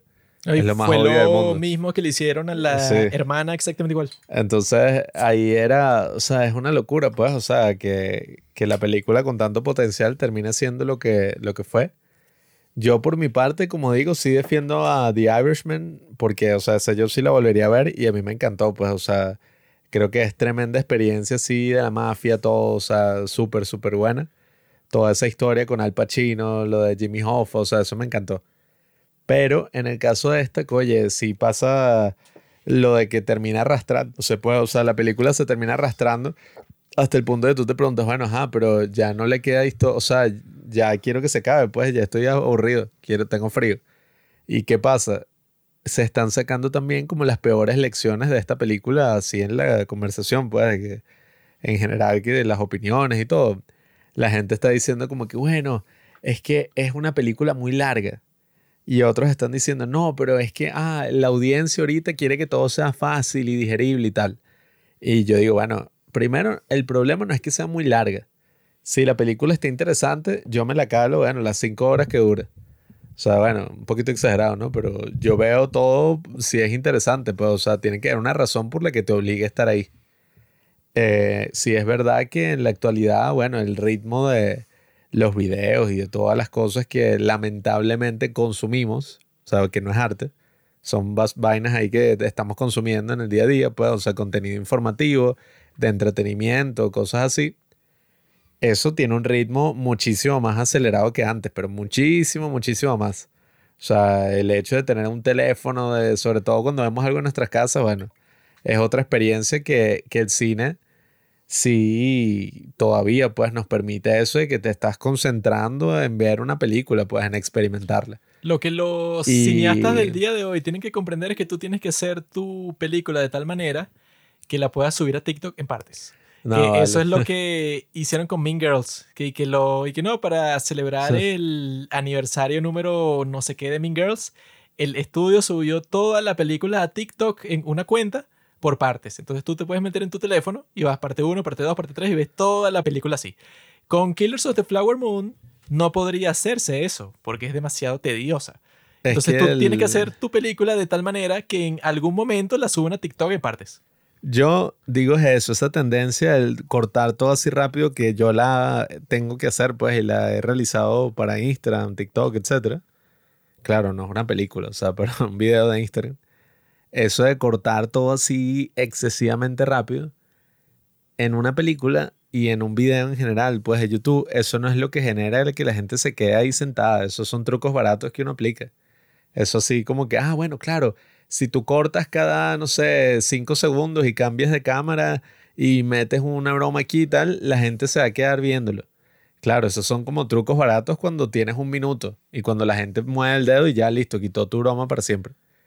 Pero cuando estamos hablando de una película, cuando estamos hablando de un video de YouTube incluso, lo que uno hace que se quede ahí sentado es algo muchísimo más complejo que editarla rápido. O sea, que tenga un ritmo rápido o otra cosa así. O sea, yo creo que lo que hace que al fin y al cabo una película uno se quede ahí con la expectativa y siente y todo, es precisamente las cosas que siempre hemos sabido como buenas en el cine, pues el personaje, la trama, la tensión, la emoción, o sea, esto que puede ser la película súper lenta de Tarkovsky, pero si tú estás ahí sentado, conectado con la película y de verdad le das una oportunidad, no importa lo lenta que sea y que dure tres horas Stalker, que bueno, yo no la considero tan lenta tampoco, pero bueno, no importa que, sea así, tú vas a estar súper conectado e interesado en ver qué le pasa a estos personajes al final. O sea, tú estás como, bueno, ajá, pero ¿qué coño está pasando aquí? No es que llega un momento en que tú te desconectas 100% y hasta te quieres ir.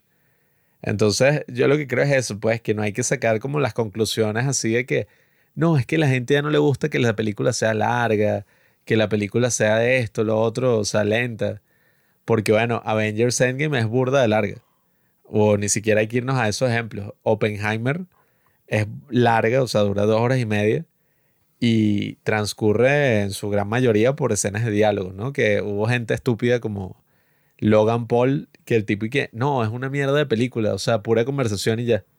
Y sí, claro, qué idiota, o sea, yo no sabe cómo funciona el drama. Pero entonces eso, pues, o sea, Oppenheimer yo la vi tres veces en el cine. Y a mí nunca se me hizo larga, o sea, más bien me pasaba volando. Yo decía, wow, qué loco que dos horas y media viendo esta película me pasan volando. Así son las de Nolan. Entonces, bueno, a ver, yo no considero que Scorsese se tenga que retirar porque, bueno, más bien es un privilegio que el tipo de los 80 pueda sacar estas películas así que, que además le ha costado, o sea, no Coño. se las que Tiene sentido que le haya costado, pero nos está No, no, pero- maldiciendo con esta vaina. le ha costado en toda su carrera, o sea, el tipo nunca, o sea, ha tenido sus éxitos por aquí y por allá. Le ha costado en toda su carrera. Ujú, Porque el tipo nunca ha tenido esos éxitos monetarios como uno se imaginaría, sino que lo tuvo con el logo de Wall Street y con una que otra película así que ha hecho en este siglo. Pues, Un pero- tipo que ha hecho 30 películas no le ha costado.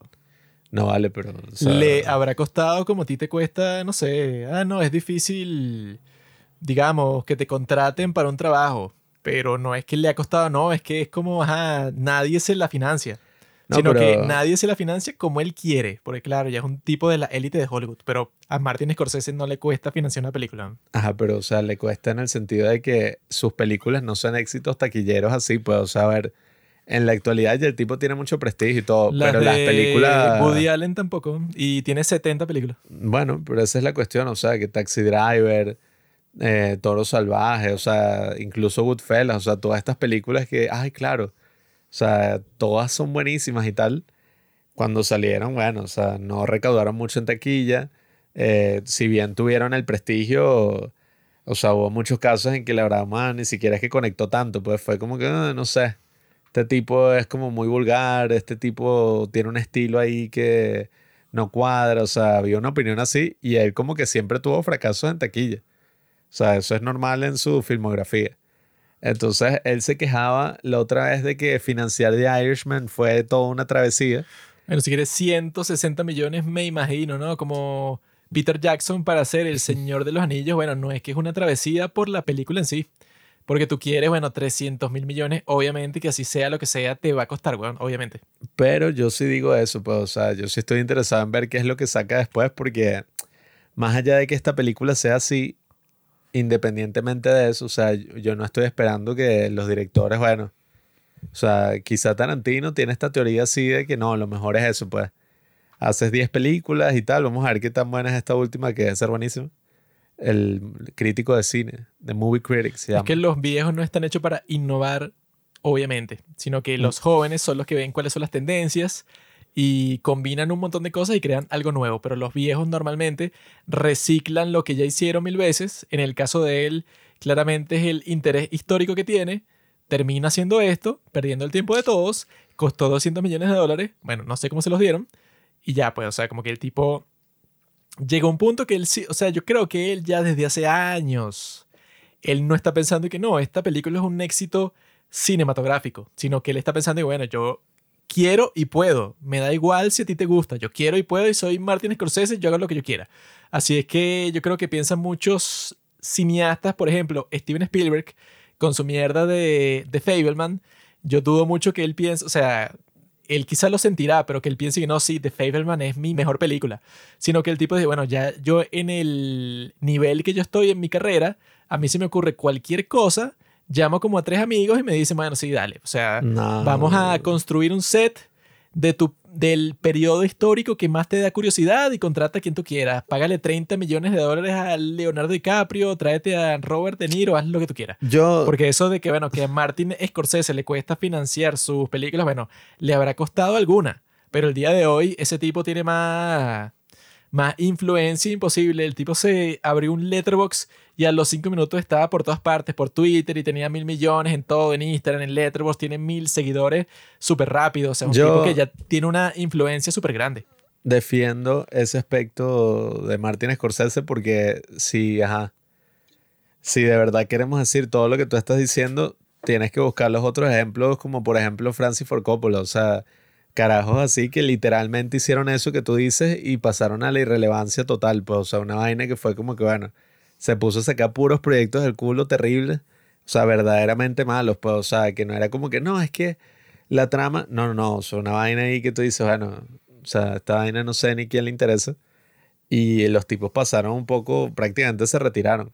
O el mismo George Bueno, Lucas. y eso pues, es o sea, exactamente lo que tiene que hacer él. Hacer No, exactamente pero eso. A mí me parece que. Porque sacar tipo- The Irishman y sacar esta, que son películas que nadie, o sea, tú, yo, Yo, te... voy, yo voy a volver, ya Sí. vaya, respetando lo que tú dijiste de que tú tienes tu propia broma. Yo voy a volver a ver The Irishman. Sí, Y yo a estoy seguro parece- que la volverás a ver algún día, quizá cuando seas viejo y tal, No, como no, que por sea, verle ya. Yo la puedo pero volver a ver sin problema. Claro, y yo- nadie va a tener el deseo de volverla a ver, pero Yo, eso, sí, yo. genuinamente. Yo sí, genuinamente lo Puedes tengo. decir todo lo que quieras, pero no la has vuelto a ver. Ok, pero no he vuelto a ver otras películas de 2019 tampoco. Eso no, inventes, significa. no sí. inventes que hay una razón muy obvia por la cual no has visto Yo- esa en particular. Eso ¿Cuál película de todas las obras maestras del 2019 tú no has vuelto a ver? no he vuelto a verla Almodóvar, por ejemplo. No, Ah, he no, vuelto pero- a- y ya, de, del resto, no sé, de las 20 Estamos películas de que si son de- obras maestras que sacaron Nah. ese año, en el 2019, que es que sí, uno de los años que más obras maestras hubo, no has vuelto a ver Dolor y Gloria y The Irishman. Ajá, pero las otras fue la Todas de las otras las ¿Y cuáles fueron ver. las otras? ¿Cómo que cuáles fueron las otras? Si ese fue el año que más hubo Parasite, hubo Joker, hubo todo. Bueno, Luego pero la, la de la... son la- 20 películas. Mujercitas, claro que sí, sí, ese fue uno de los años más prolíficos en cuanto a las mejores películas Ajá, que pero salieron. Y todas ese- esas las volviste a ver y las disfrutaste Ok, igual. pero ese es un Pero esas parámetro. no. Ese es un parámetro tuyo de decir, no, bueno, la película es buena en la medida en que la veo más veces. Y yo digo, bueno, está Eso bien. es un parámetro tuyo también, Te- porque si no, No, fuera no, un está parámetro tuyo, no hubieras vuelto a ver un montón de películas que te Está gustan bien, también. pero las películas que duran tres horas y media no es que son como, o sea, no son para volverlas a ver. no, a pero- menos que sean buenísimas, y estas claramente no son buenísimas. bueno, ok, Porque las de Que- ya va, ya va, ya va. Tarkovsky son súper largas y también se han vuelto a ver porque sí son buenísimas. yo a Stalker la he visto, no joda, la última vez que la vi fue que sí en el 2018. Ah, pero las has vuelto a ver. La vi que sí, en el- no sé, cuando la vi por primera vez, creo que, a ver, la has vuelto a ver que son- y en un periodo corto y todo. ok, pero el punto es que la película, o sea, a mí me gusta.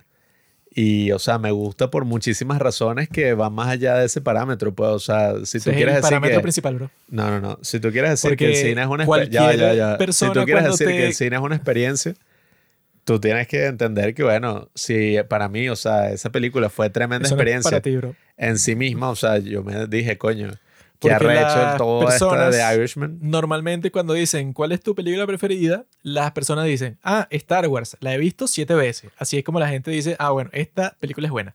No, y que no, mi película preferida es una película que vi una vez cuando tenía 15 años. Nadie dice eso. Ok, pero sino si- que dice, no, mi película preferida es Batman. ¿Por qué? Porque la he visto ocho veces. Listo. Ok, pero si a mí me gustó una película, decir, no, en verdad no te gustó, te estás mintiendo a ti mismo porque a mí no me gustó y porque no la has vuelto a ver. Eso es estúpido, pues, o no sea, es que no me te gustó, gustó, y fue es que eso es una película que tú puedes decir que es muy buena, pero, pero es muy raro que cuando dices, no, esta película es buenísima, pero no la he vuelto a ver, y bueno, algún día la volveré a ver. Cuando las, Bueno, cuando las películas en realidad que dicen que son obras maestras, no es que la volveré a ver, es que pasa como Oppenheimer, que la viste tres veces en el cine. Esta Bueno, si pasan película, de Irishman al cine, te aseguro que le iría a ver sin problema, pues, o sea, ese es mi punto. Lo dudo. Yo sí la volvería a ver y yo pienso que el hecho de que Y Scorsese que tenga... en el cine, si la puedes volver a ver justo en este momento, está en Netflix. Bueno, pero, o sea, verla en el cine es otra Pero cosa. nadie lo ha hecho. Y que Si tiene la que ver que en el cine, cine. yo Sí, iría a por verla. eso yo he.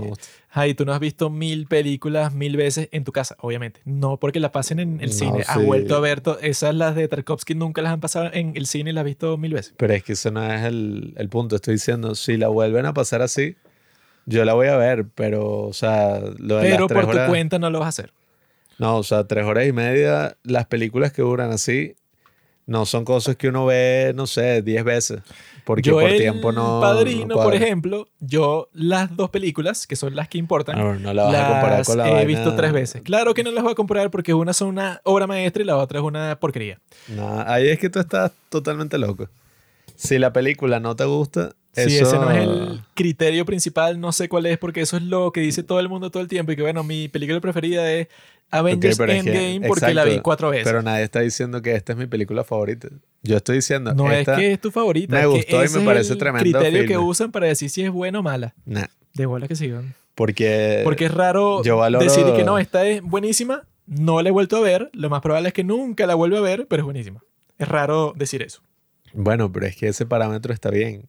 La cosa es que hay otras películas que tú valoras por muchas otras razones, eh, que no es únicamente que, ay, bueno, la volví a ver así y tal, sino que, bueno, en este caso yo volvería a ver The Irishman sin problema, porque me gustaron las actuaciones, todo, toda la película. Lo único es como dura tres horas y media, no es algo así, no es una experiencia casual, pues, no es como que tú dices y que, no, bueno, antes de ir a la universidad me vi The Irishman. No, pues, o sea... Exacto, o nunca ya. Y como, No, como cualquier en tu persona Caso, en tu caso te normal, pareció una porquería, pero me pareció buenísimo. te pareció buenísima y no la has vuelto a ver. Y como, Bueno, como, eso- no como cualquier persona normal, ves The Irishman, te puede parecer lo que tú quieras, nadie la vuelve a ver nunca. Y lo mismo pasa con esta. Son, Killers of the Flower Esa- Moon. estas dos no son comparables. lo- de bolas que es comparable. porque son dos películas que las dos duran tres horas y media y son sobre un hecho histórico súper específico que, bueno, que le interesaba muchísimo a este tipo.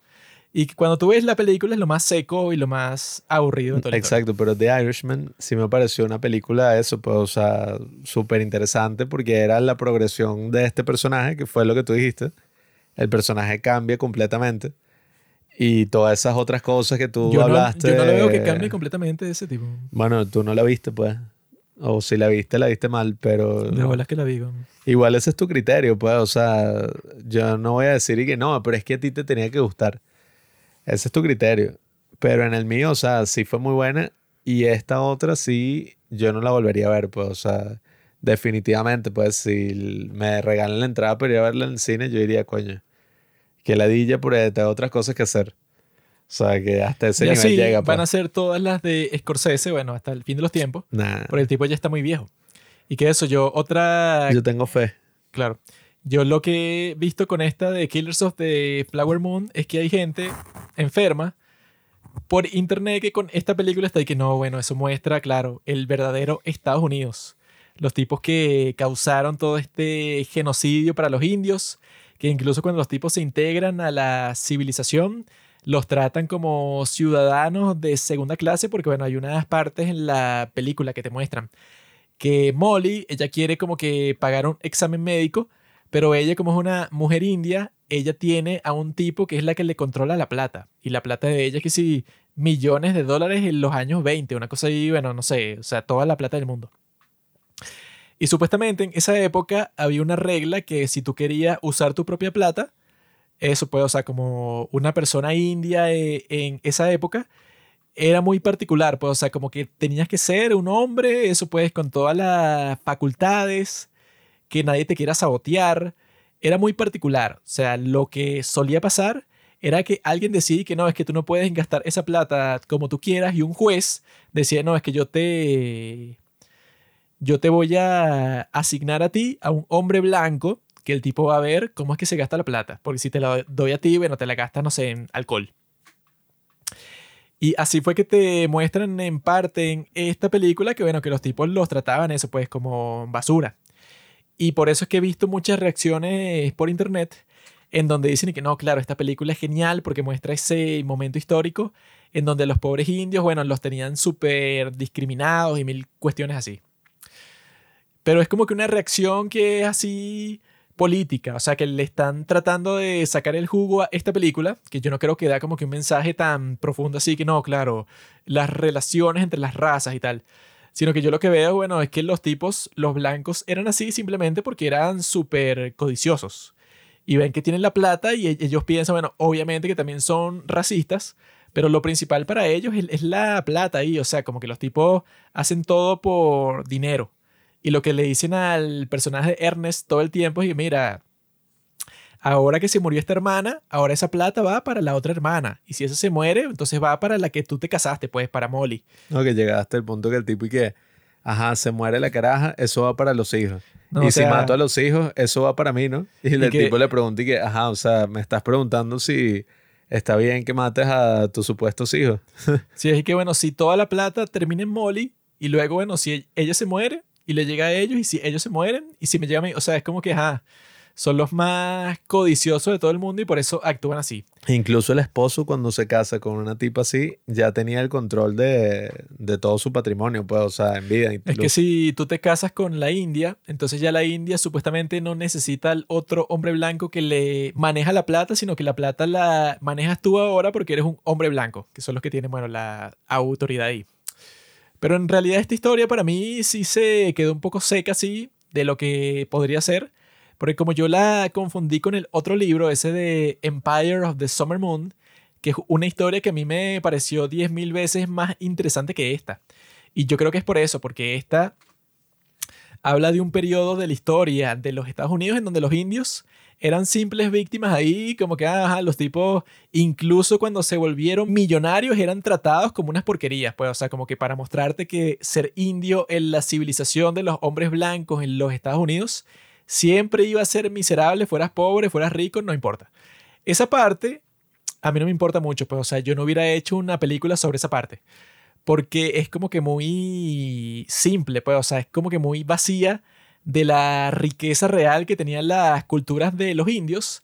El problema es que si tú muestras esa parte, que bueno, que ya están haciendo una película sobre ese libro que estoy mencionando, pero para este año, esa de Empire of the Summer Moon, que supuestamente se estrena esto, pues, que sea a finales del 2023.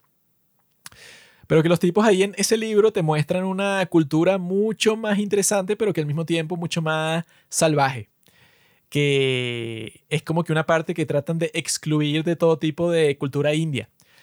Porque siempre que hablan de los indios, los hablan como víctimas. O sea, yo casi nunca he escuchado cuando las personas se refieren a los indios como guerreros, como gente así respetable sino que siempre los califican como que, ah, no, bueno, los indios que los metieron a todos en una tierrita y baldía que a nadie le importa las reservas para los indios, porque los tipos les hicieron un genocidio y los tipos como que toda su vida simplemente han sido los pobres huérfanos que, bueno, que no importa el nivel tecnológico que hayan llegado porque los colonizadores, su nivel tecnológico era mucho más grande y por eso, bueno, que sí les hicieron un genocidio. Esa es la teoría que se ha dicho por mucho tiempo, pero bueno, es una teoría como la de las que creen que los tipos de Palestina son las víctimas y siempre los han sido, pues es la misma, eh, el mismo razonamiento exactamente igual. Y eso yo lo abordé en una recomendación que se llama El mito de los indígenas inocentes. Porque eso yo lo veo así como eso, pues, o como, como que una farsa, pues. Porque en ese libro que me estaba leyendo es básicamente sobre eso, sobre la guerra de los comanches, que es la tribu de los indios de Norteamérica, que era la más fuerte de todos, o sea, la más feroz, la más temida por todo el mundo.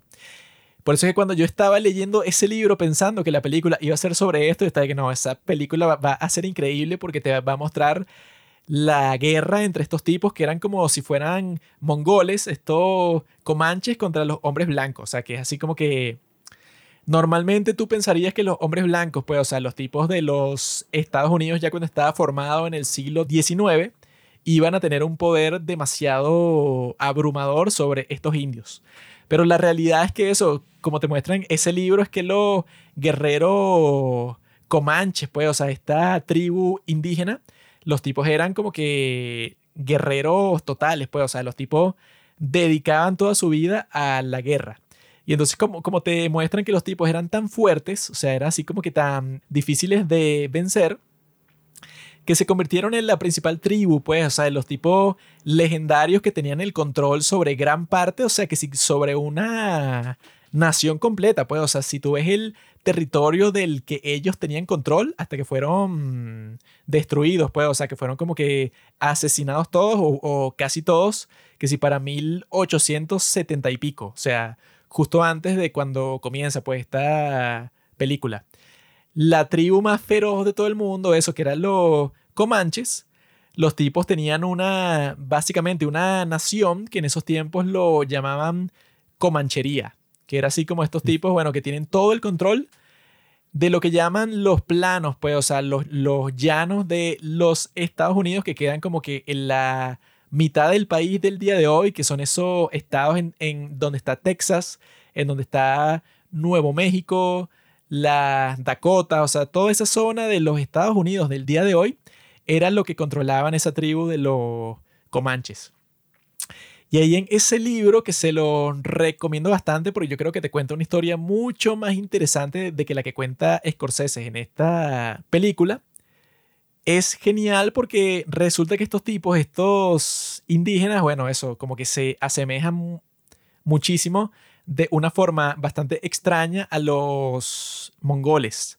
Porque fueron unos tipos que, a diferencia de las otras tribus que lo rodeaban, que bueno, que la mayoría de las tribus indias de Norteamérica no andaban a caballo, sino que casi todas iban a pie. Entonces eran muy fáciles de vencer por otros soldados que sí tenían caballos. Pero los comanches, a diferencia de todas las otras tribus, los tipos se volvieron como que obsesionados con los caballos hasta tal punto que se convirtieron en los expertos totales. O sea que los tipos siempre tenían los mejores caballos porque sabían exactamente cuáles eran las técnicas para conseguirlos. Pues, o sea que si tú mezclas este tipo de caballo de España con este otro tipo de caballo y así consigues un caballo que va a ser mucho más rápido. O sea, ellos son los que tenían así como que la ciencia. O sea, tomaron esa ciencia de los españoles, que fueron los que trajeron los caballos a América originalmente, y lo fueron desarrollando en su propia forma hasta el punto que los tipos eran, bueno, que sí, los más expertos de toda la Tierra. Y a través de ser expertos en eso, es que te demuestran en ese libro que los tipos dominaron un territorio que era que si la mitad de los Estados Unidos del día de hoy. Y que los tipos eran tan buenos en la guerra que vencieron a los españoles Totalmente, o sea, porque hubo un punto en que España le estaba yendo muy bien con su conquista de México y tal. Y los tipos dijeron, bueno, entonces vamos a conquistar toda la zona de Norteamérica, o sea, vamos a ir subiendo y subiendo y subiendo y bueno, vemos qué es lo que conseguimos, pero como nos fue muy bien contra el imperio inca y el imperio azteca, bueno, entonces parece ser que nos podemos adueñar de todo este continente completo. Eso era lo que ellos pensaban. Y cuando los españoles fueron subiendo para el norte, ahí te cuentan que los tipos como que se encontraron con unas tribus que eran bastante hostiles, como los apaches, bastantes tribus que eran así como que de ese nivel, que eran guerreros y entonces le hacían la vida imposible a los españoles que estaban tratando de crear sus propios fuertes y sus propias misiones con estos curas cristianos, pues, o sea, con estos monjes, que esa era la estrategia que ellos han tenido, pues, o sea, que si desde el principio de la conquista era tratar de cambiar a los indios, pues, o sea, que no fueran devotos a sus propios dioses, sino que se convirtieran en cristianos. Y los tipos trataron de hacer eso en todas partes. Y parecía que estaba funcionando hasta que se encontraron a esos apaches que también van en caballo. Entonces los tipos como que llegaban para donde estaban los españoles y los asaltaban y les quitaban todas sus posesiones y tal. Eran como que lo que les estaban haciendo la vida imposible. Y lo interesante de la historia es que esos apaches que les estaban haciendo la vida imposible a los españoles, los españoles llegó una época en los 1700, como en principio de ese siglo de los 1700, se estaban dando cuenta de que los apaches como que ya no los atacaban. Como que era como si se hubieran desaparecido, pues, o sea, los tipos como que los veían pasar de vez en cuando, pero ya no les causaban problemas en lo absoluto. Incluso había momentos que los tipos se daban cuenta que los miembros de esa tribu estaban huyendo hacia ellos. Y con el tiempo se fueron dando cuenta de que esos apaches que los estaban atormentando por tanto tiempo, pues esa tribu de indios, estaban huyendo de otra tribu que los estaba destruyendo. O sea, que una tribu que estaba bajando del norte para el sur, que no sabían quiénes eran, pero que supuestamente eran 10.000 veces más feroces de los tipos que los españoles han estado luchando todo este tiempo.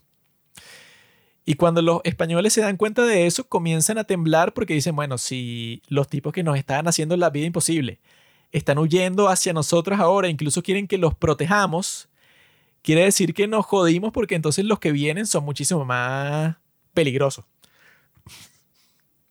Y efectivamente era así, pues, o sea, como que lo, lo interesante que te cuentan en ese libro es que una de las razones principales por la que los europeos llegaron al continente de América y lo dominaron casi completo es porque la agricultura eh, se convirtió en una práctica generalizada en el continente europeo y en el Medio Oriente y en Asia y tal, o sea, como que en todas esas zonas del mundo dice que se descubrió la agricultura a más o menos la misma época, que era que 6500 años antes de Cristo.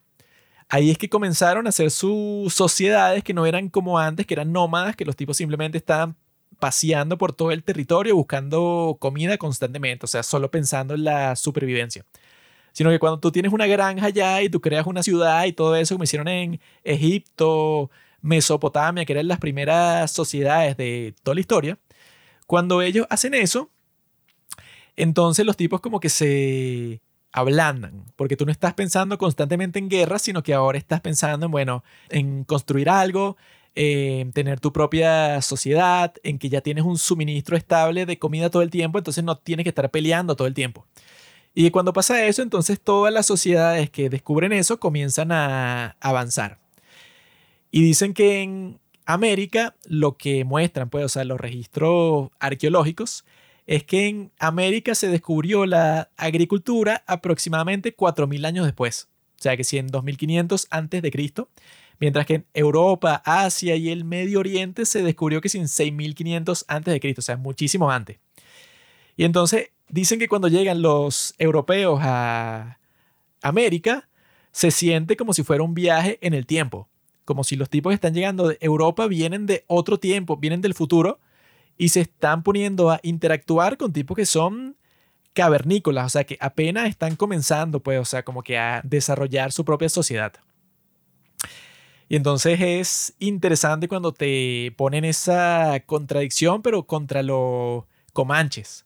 Porque eran estos tipos que son como que los mongoles, que eran los que estaban dominando Europa, que si en los años 1200, 1300, 1400. Pero ya, bueno, eso, pues, o sea, que los tiempos de Colón ya habían sido destruidos completamente por muchas razones distintas. Pero los tipos van al otro lado del mundo y se encuentran con una zona que es bastante parecida a la zona en donde nacieron los mongoles y es la zona en donde tienen el dominio total estos comanches, porque son los tipos que son como que unos planos, pues, o sea, son unos llanos en donde no hay árboles, no hay nada. Entonces las personas que sobreviven ahí tienen una vida bastante difícil porque los tipos sobreviven, eh, dependen de sus caballos y de las manadas de búfalos que son las que viven por esa zona. Y los tipos lo que hacen toda su vida es montar sus caballos y perseguir a los búfalos que viven por ahí. esa es toda su existencia. Y con los búfalos los tipos hacen todo. Hacen carpas, hacen ropa, hacen armas, todo. Y eso es lo que me parece más loco de todo, pues, o sea, que como que nunca se explora esa parte y no sé cómo es que lo van a hacer en esta nueva película que van a estrenar, porque estos tipos, los Comanches se convirtieron en la tribu más poderosa de todas, pero con una conquista totalmente brutal. O sea que terminaron haciendo pues una especie de genocidio a un montón de tribus para convertirte en los que dominaban pues, o sea, una gran parte de todos esos sitios en donde caminaban estas manadas de eso, de los búfalos, que son los que a ellos les importan. Y lo más importante era dominar todo ese sitio. Pero la cuestión es que los tipos eran como que los más salvajes de todos y eso fue lo que hicieron que hayan triunfado. Y que lo que no te muestran, que eso fue lo que pensaba, pues, o sea, la razón por la que esa trama, pues, o sea, de Killers of the Flower Moon no es tan interesante para mí, es porque ya están lidiando con los indios que ya se civilizaron, los que ya se están tratando de formar parte de la civilización. Y eso no es tan divertido porque ya en ese punto ya los tipos perdieron lo que los hacía indios, pues, o sea, tienen el mismo idioma y los mismos ritos y tal, pero ya han sido subyugados completamente, pues, o sea, ya los vencieron totalmente. Y lo interesante de este libro es que te está mostrando toda la historia para luego mostrarte, o sea, como que la parte principal es cuál fue la última tribu de los comanches, que supuestamente era la tribu más fuerte, pero de todas maneras los gringos eso puede, o sea, a través de todo tipo de maniobras militares distintas lograron vencerlos. Y que ellos al tener todo el control de esa zona, los tipos de eso, pues, o sea, como que te cuentan que las peleas, pues, o sea, las guerras entre indios e indios tenían una particularidad que era que los tipos cuando capturaban, pues, o sea, a un indio de cualquier otra tribu, la regla, o sea, como que no era si, si tú querías o no hacerlo, sino que la regla de ese tiempo era que tú si capturabas vivo a cualquier indio, pues, o sea, de cualquier tribu, la tradición en toda esa zona del mundo es que tú lo ibas a torturar hasta la muerte. Y eso era lo más normal del mundo. Entonces, eso hacía que los indios cuando peleaban contra cualquiera, luego cuando peleaban contra los mismos gringos, y que los gringos y los europeos en general, los franceses y todos, se sorprendían cuando veían y que, bueno, no sé qué pasa con estos indios, porque nunca se rinden. O sea, los tipos pelean siempre hasta la muerte, o sea que sí, hasta el último hombre. Y es raro porque eso, o sea, no, eso no es un comportamiento normal. Pero luego se dieron cuenta y que no, estos tipos, eso pues, o sea, la regla que tienen entre las tribus es que si te atrapan o si te toman prisionero, que si a tus esposas, a tus hijos, lo que sea, como que la tortura, los tipos lo hacen un arte. Y se parece un poco a lo que hacen los carteles de droga en México el día de hoy, que bueno, que coincidencialmente ocupan la misma zona del mundo, que los tipos son expertos en tortura, hasta el punto que eso, que tienen que ser una tradición, no sé, con 300 formas distintas de tortura, de cómo matar a un hombre de la forma más enferma y dolorosa posible. Esa es la parte que a mí me gustaría ver más, pues, o sea, como que no tratar de obviar toda la parte salvaje, porque yo creo que ese es todo el punto, pues, o sea, cómo vas a poner un lado y que no, ajá, estos tipos son víctimas el día de hoy, bueno, porque fueron subyugados, ajá, pero en gran parte de su historia, la mayoría de su historia, los tipos eran los que dominaban toda esa tierra. Solo que esta era otra tribu, ¿no? Esta no era la misma del libro. No, porque, o sea, siendo esta otra tribu, lo interesante de acá era el hecho de que ellos amasaron todo el poder económico y tenían el supuesto poder que importaba en Estados Unidos. Y a pesar de eso, la ley hizo caso omiso de todo y estaban subyugados por simplemente ser indios, pues. Sí, esta era una tribu que, bueno, que ya estaba más subyugada que el carajo, pues, o sea, que ya había perdido todo. Pero lo interesante, que eso yo creo que no lo he visto nunca, pues, o sea, donde medio se ve es en la película The Revenant, que sí te muestra, bueno, que estos indios eran, eran duros, pues, o sea, que tú podías ser tipos con, con rifles, pues, o sea, sí que estaban como que más avanzados tecnológicamente. Pero son los indios los que saben dónde está todo, pues, o sea, son los que controlan todo el terreno. Y si tú en realidad los quieres joder, te va a ser muy, muy, muy difícil, porque los tipos, bueno, están en su cancha, pues, o sea, los tipos son los que saben cómo funciona toda esta zona del mundo. Eso es lo que a mí me gustaría ver más, pues, o sea, lo que se muestra en The Revenant, que es la parte en donde ves a los indios en toda su gloria. No como los prisioneros, como las víctimas, como los subyugados y tal. Cuando los tipos en general, eso, incluso por siglos, pues, o sea, como que por, eh, que si los europeos comenzaron a intentar eso, pues, yéndose para el norte, pensando que la iban a tener súper fácil, que si los años 1600. Y con el tiempo se fueron dando cuenta y que, bueno, nosotros tenemos más tecnología, tenemos más hombres, tenemos un montón de cosas, pero estos tipos simplemente son más salvajes y son mejores guerreros. Los tipos simplemente viven toda su vida, está dedicada a la guerra de principio a fin. Los tipos están entrenando constantemente, toda su cultura es de guerra, son como los espartanos. Entonces no hay tal cosa como un ejército de ellos, sino que todos pelean todos juntos todo el tiempo. Entonces esa es la parte, bueno, que incluso está documentada, pero por los prisioneros que los tipos tomaban, que luego escribían un diario que sí de sus experiencias y tal. Y así es como sabes cómo es que se comportaban esas tribus. O sea, que eran súper violentas, súper salvajes, súper enfermas. Pues, o sea, era así como que adictos a la tortura y todo. Pero yo creo que eso sería mucho más interesante porque es una, como que una parte de la cultura india, pues, o sea, de esa parte del mundo, que la obvian, o sea, que casi siempre la ponen a un lado, porque eso, como que los indios, cuando tú piensas en un indio, lo que tú te sueles imaginar es el tipo, bueno, ajá, el que vive que sí de la forma más precaria posible, es pobre, no sabe nada, no sabe el idioma, no sé, como que eso, pues, es como que el ciudadano más pobre, pues, o sea, de toda la región, ajá, porque le hicieron un genocidio, porque lo subyugaron, o sea, por mil razones distintas. Pero casi nunca se muestra que, bueno, que los tipos en realidad en esa zona del mundo por muchísimo tiempo, luego de la llegada de Colón y de los ingleses y de los franceses y todo, los tipos tenían el dominio de esa zona por muchísimo tiempo y que los tipos, eso, los europeos, trataron de quitársela a la fuerza muchísimas veces y los masacraron, pero horrible. Esa es la parte que me gustaría ver porque es como esa misma historia de los mongoles, que los tipos como vivían para la guerra el 100% del tiempo, cuando se enfrentaban con los ejércitos de Europa, bueno, no había ningún tipo de competencia, porque los de Europa ya eran como que sitios civilizados que los tipos estaban pensando que no, bueno, los horrores de la guerra. Y si yo voy a luchar, entonces que sea en un sitio lejos de los civiles y yo tengo esta armadura y tengo el código de guerra y tengo el honor, tengo todas estas cosas. Y mientras tú estás pensando en eso, eso ya eres un tipo, eso, mucho más sofisticado, pues, o sea, como que tienes acceso a muchas otras cosas, sabes leer, eres un tipo distinto. Y te llegan los mongoles así, que son unos tipos que literalmente no les importa más nada sino la guerra y ya, viven toda su vida para eso. Incluso pueden pasar días y días sin comer. No están como, por ejemplo, los europeos que en esos tiempos te pueden decir y que no, bueno, estos tipos ya, ya no quieren pelear porque no les has pagado.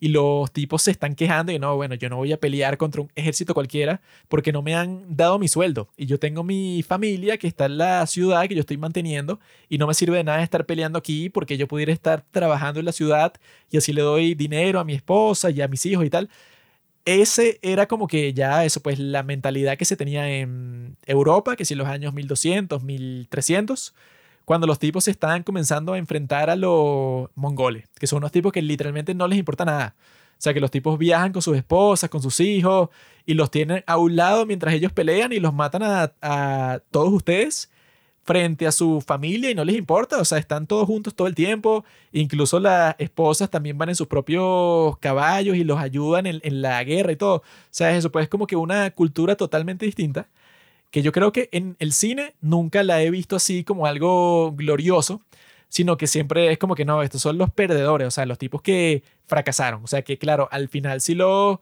subyugaron, pues, o sea, sí fracasaron, pero sería genial verlos en su momento en donde dominaban, pues, o sea, no solamente ya cuando los están masacrando tan fácilmente así. Bueno amigos, ya veremos si Juanqui hace el revisionismo histórico. Porque, bueno, sí, eso se han quejado muchísimas personas de eso, muchísimas personas, ¿cómo es que le dicen en Estados Unidos? Nativoamericanos, de que la representación de los indios en el cine siempre era así sobre todo antes, ¿no? Como que, bueno, los tontos ahí en las películas de vaqueros. O sea, los Siempre son villanos, los más pendejos. los tipos ahí. Entonces, bueno, vamos a ver, vamos a ver qué hace Juanqui. A ver si hace algo mejor que Scorsese, que lo dudo. Relajado. Porque, bueno. a mí me dieran 200 millones de dólares, hago una película sobre, no sé, sobre el hombre llegando a Marte. No Scorsese tiene más talento a los, no, a los 98 años y ya muerto. Incluso si se muere, pues, y eso, pues, en 20 años. Haría algo mejor que lo quería Juanqui con 200 millones. Entonces, bueno, nada, queridos amigos. Espero que hayan disfrutado el episodio. Vamos a ver qué le depara a Scorsese en el futuro Coño, la tumba, ¿qué más?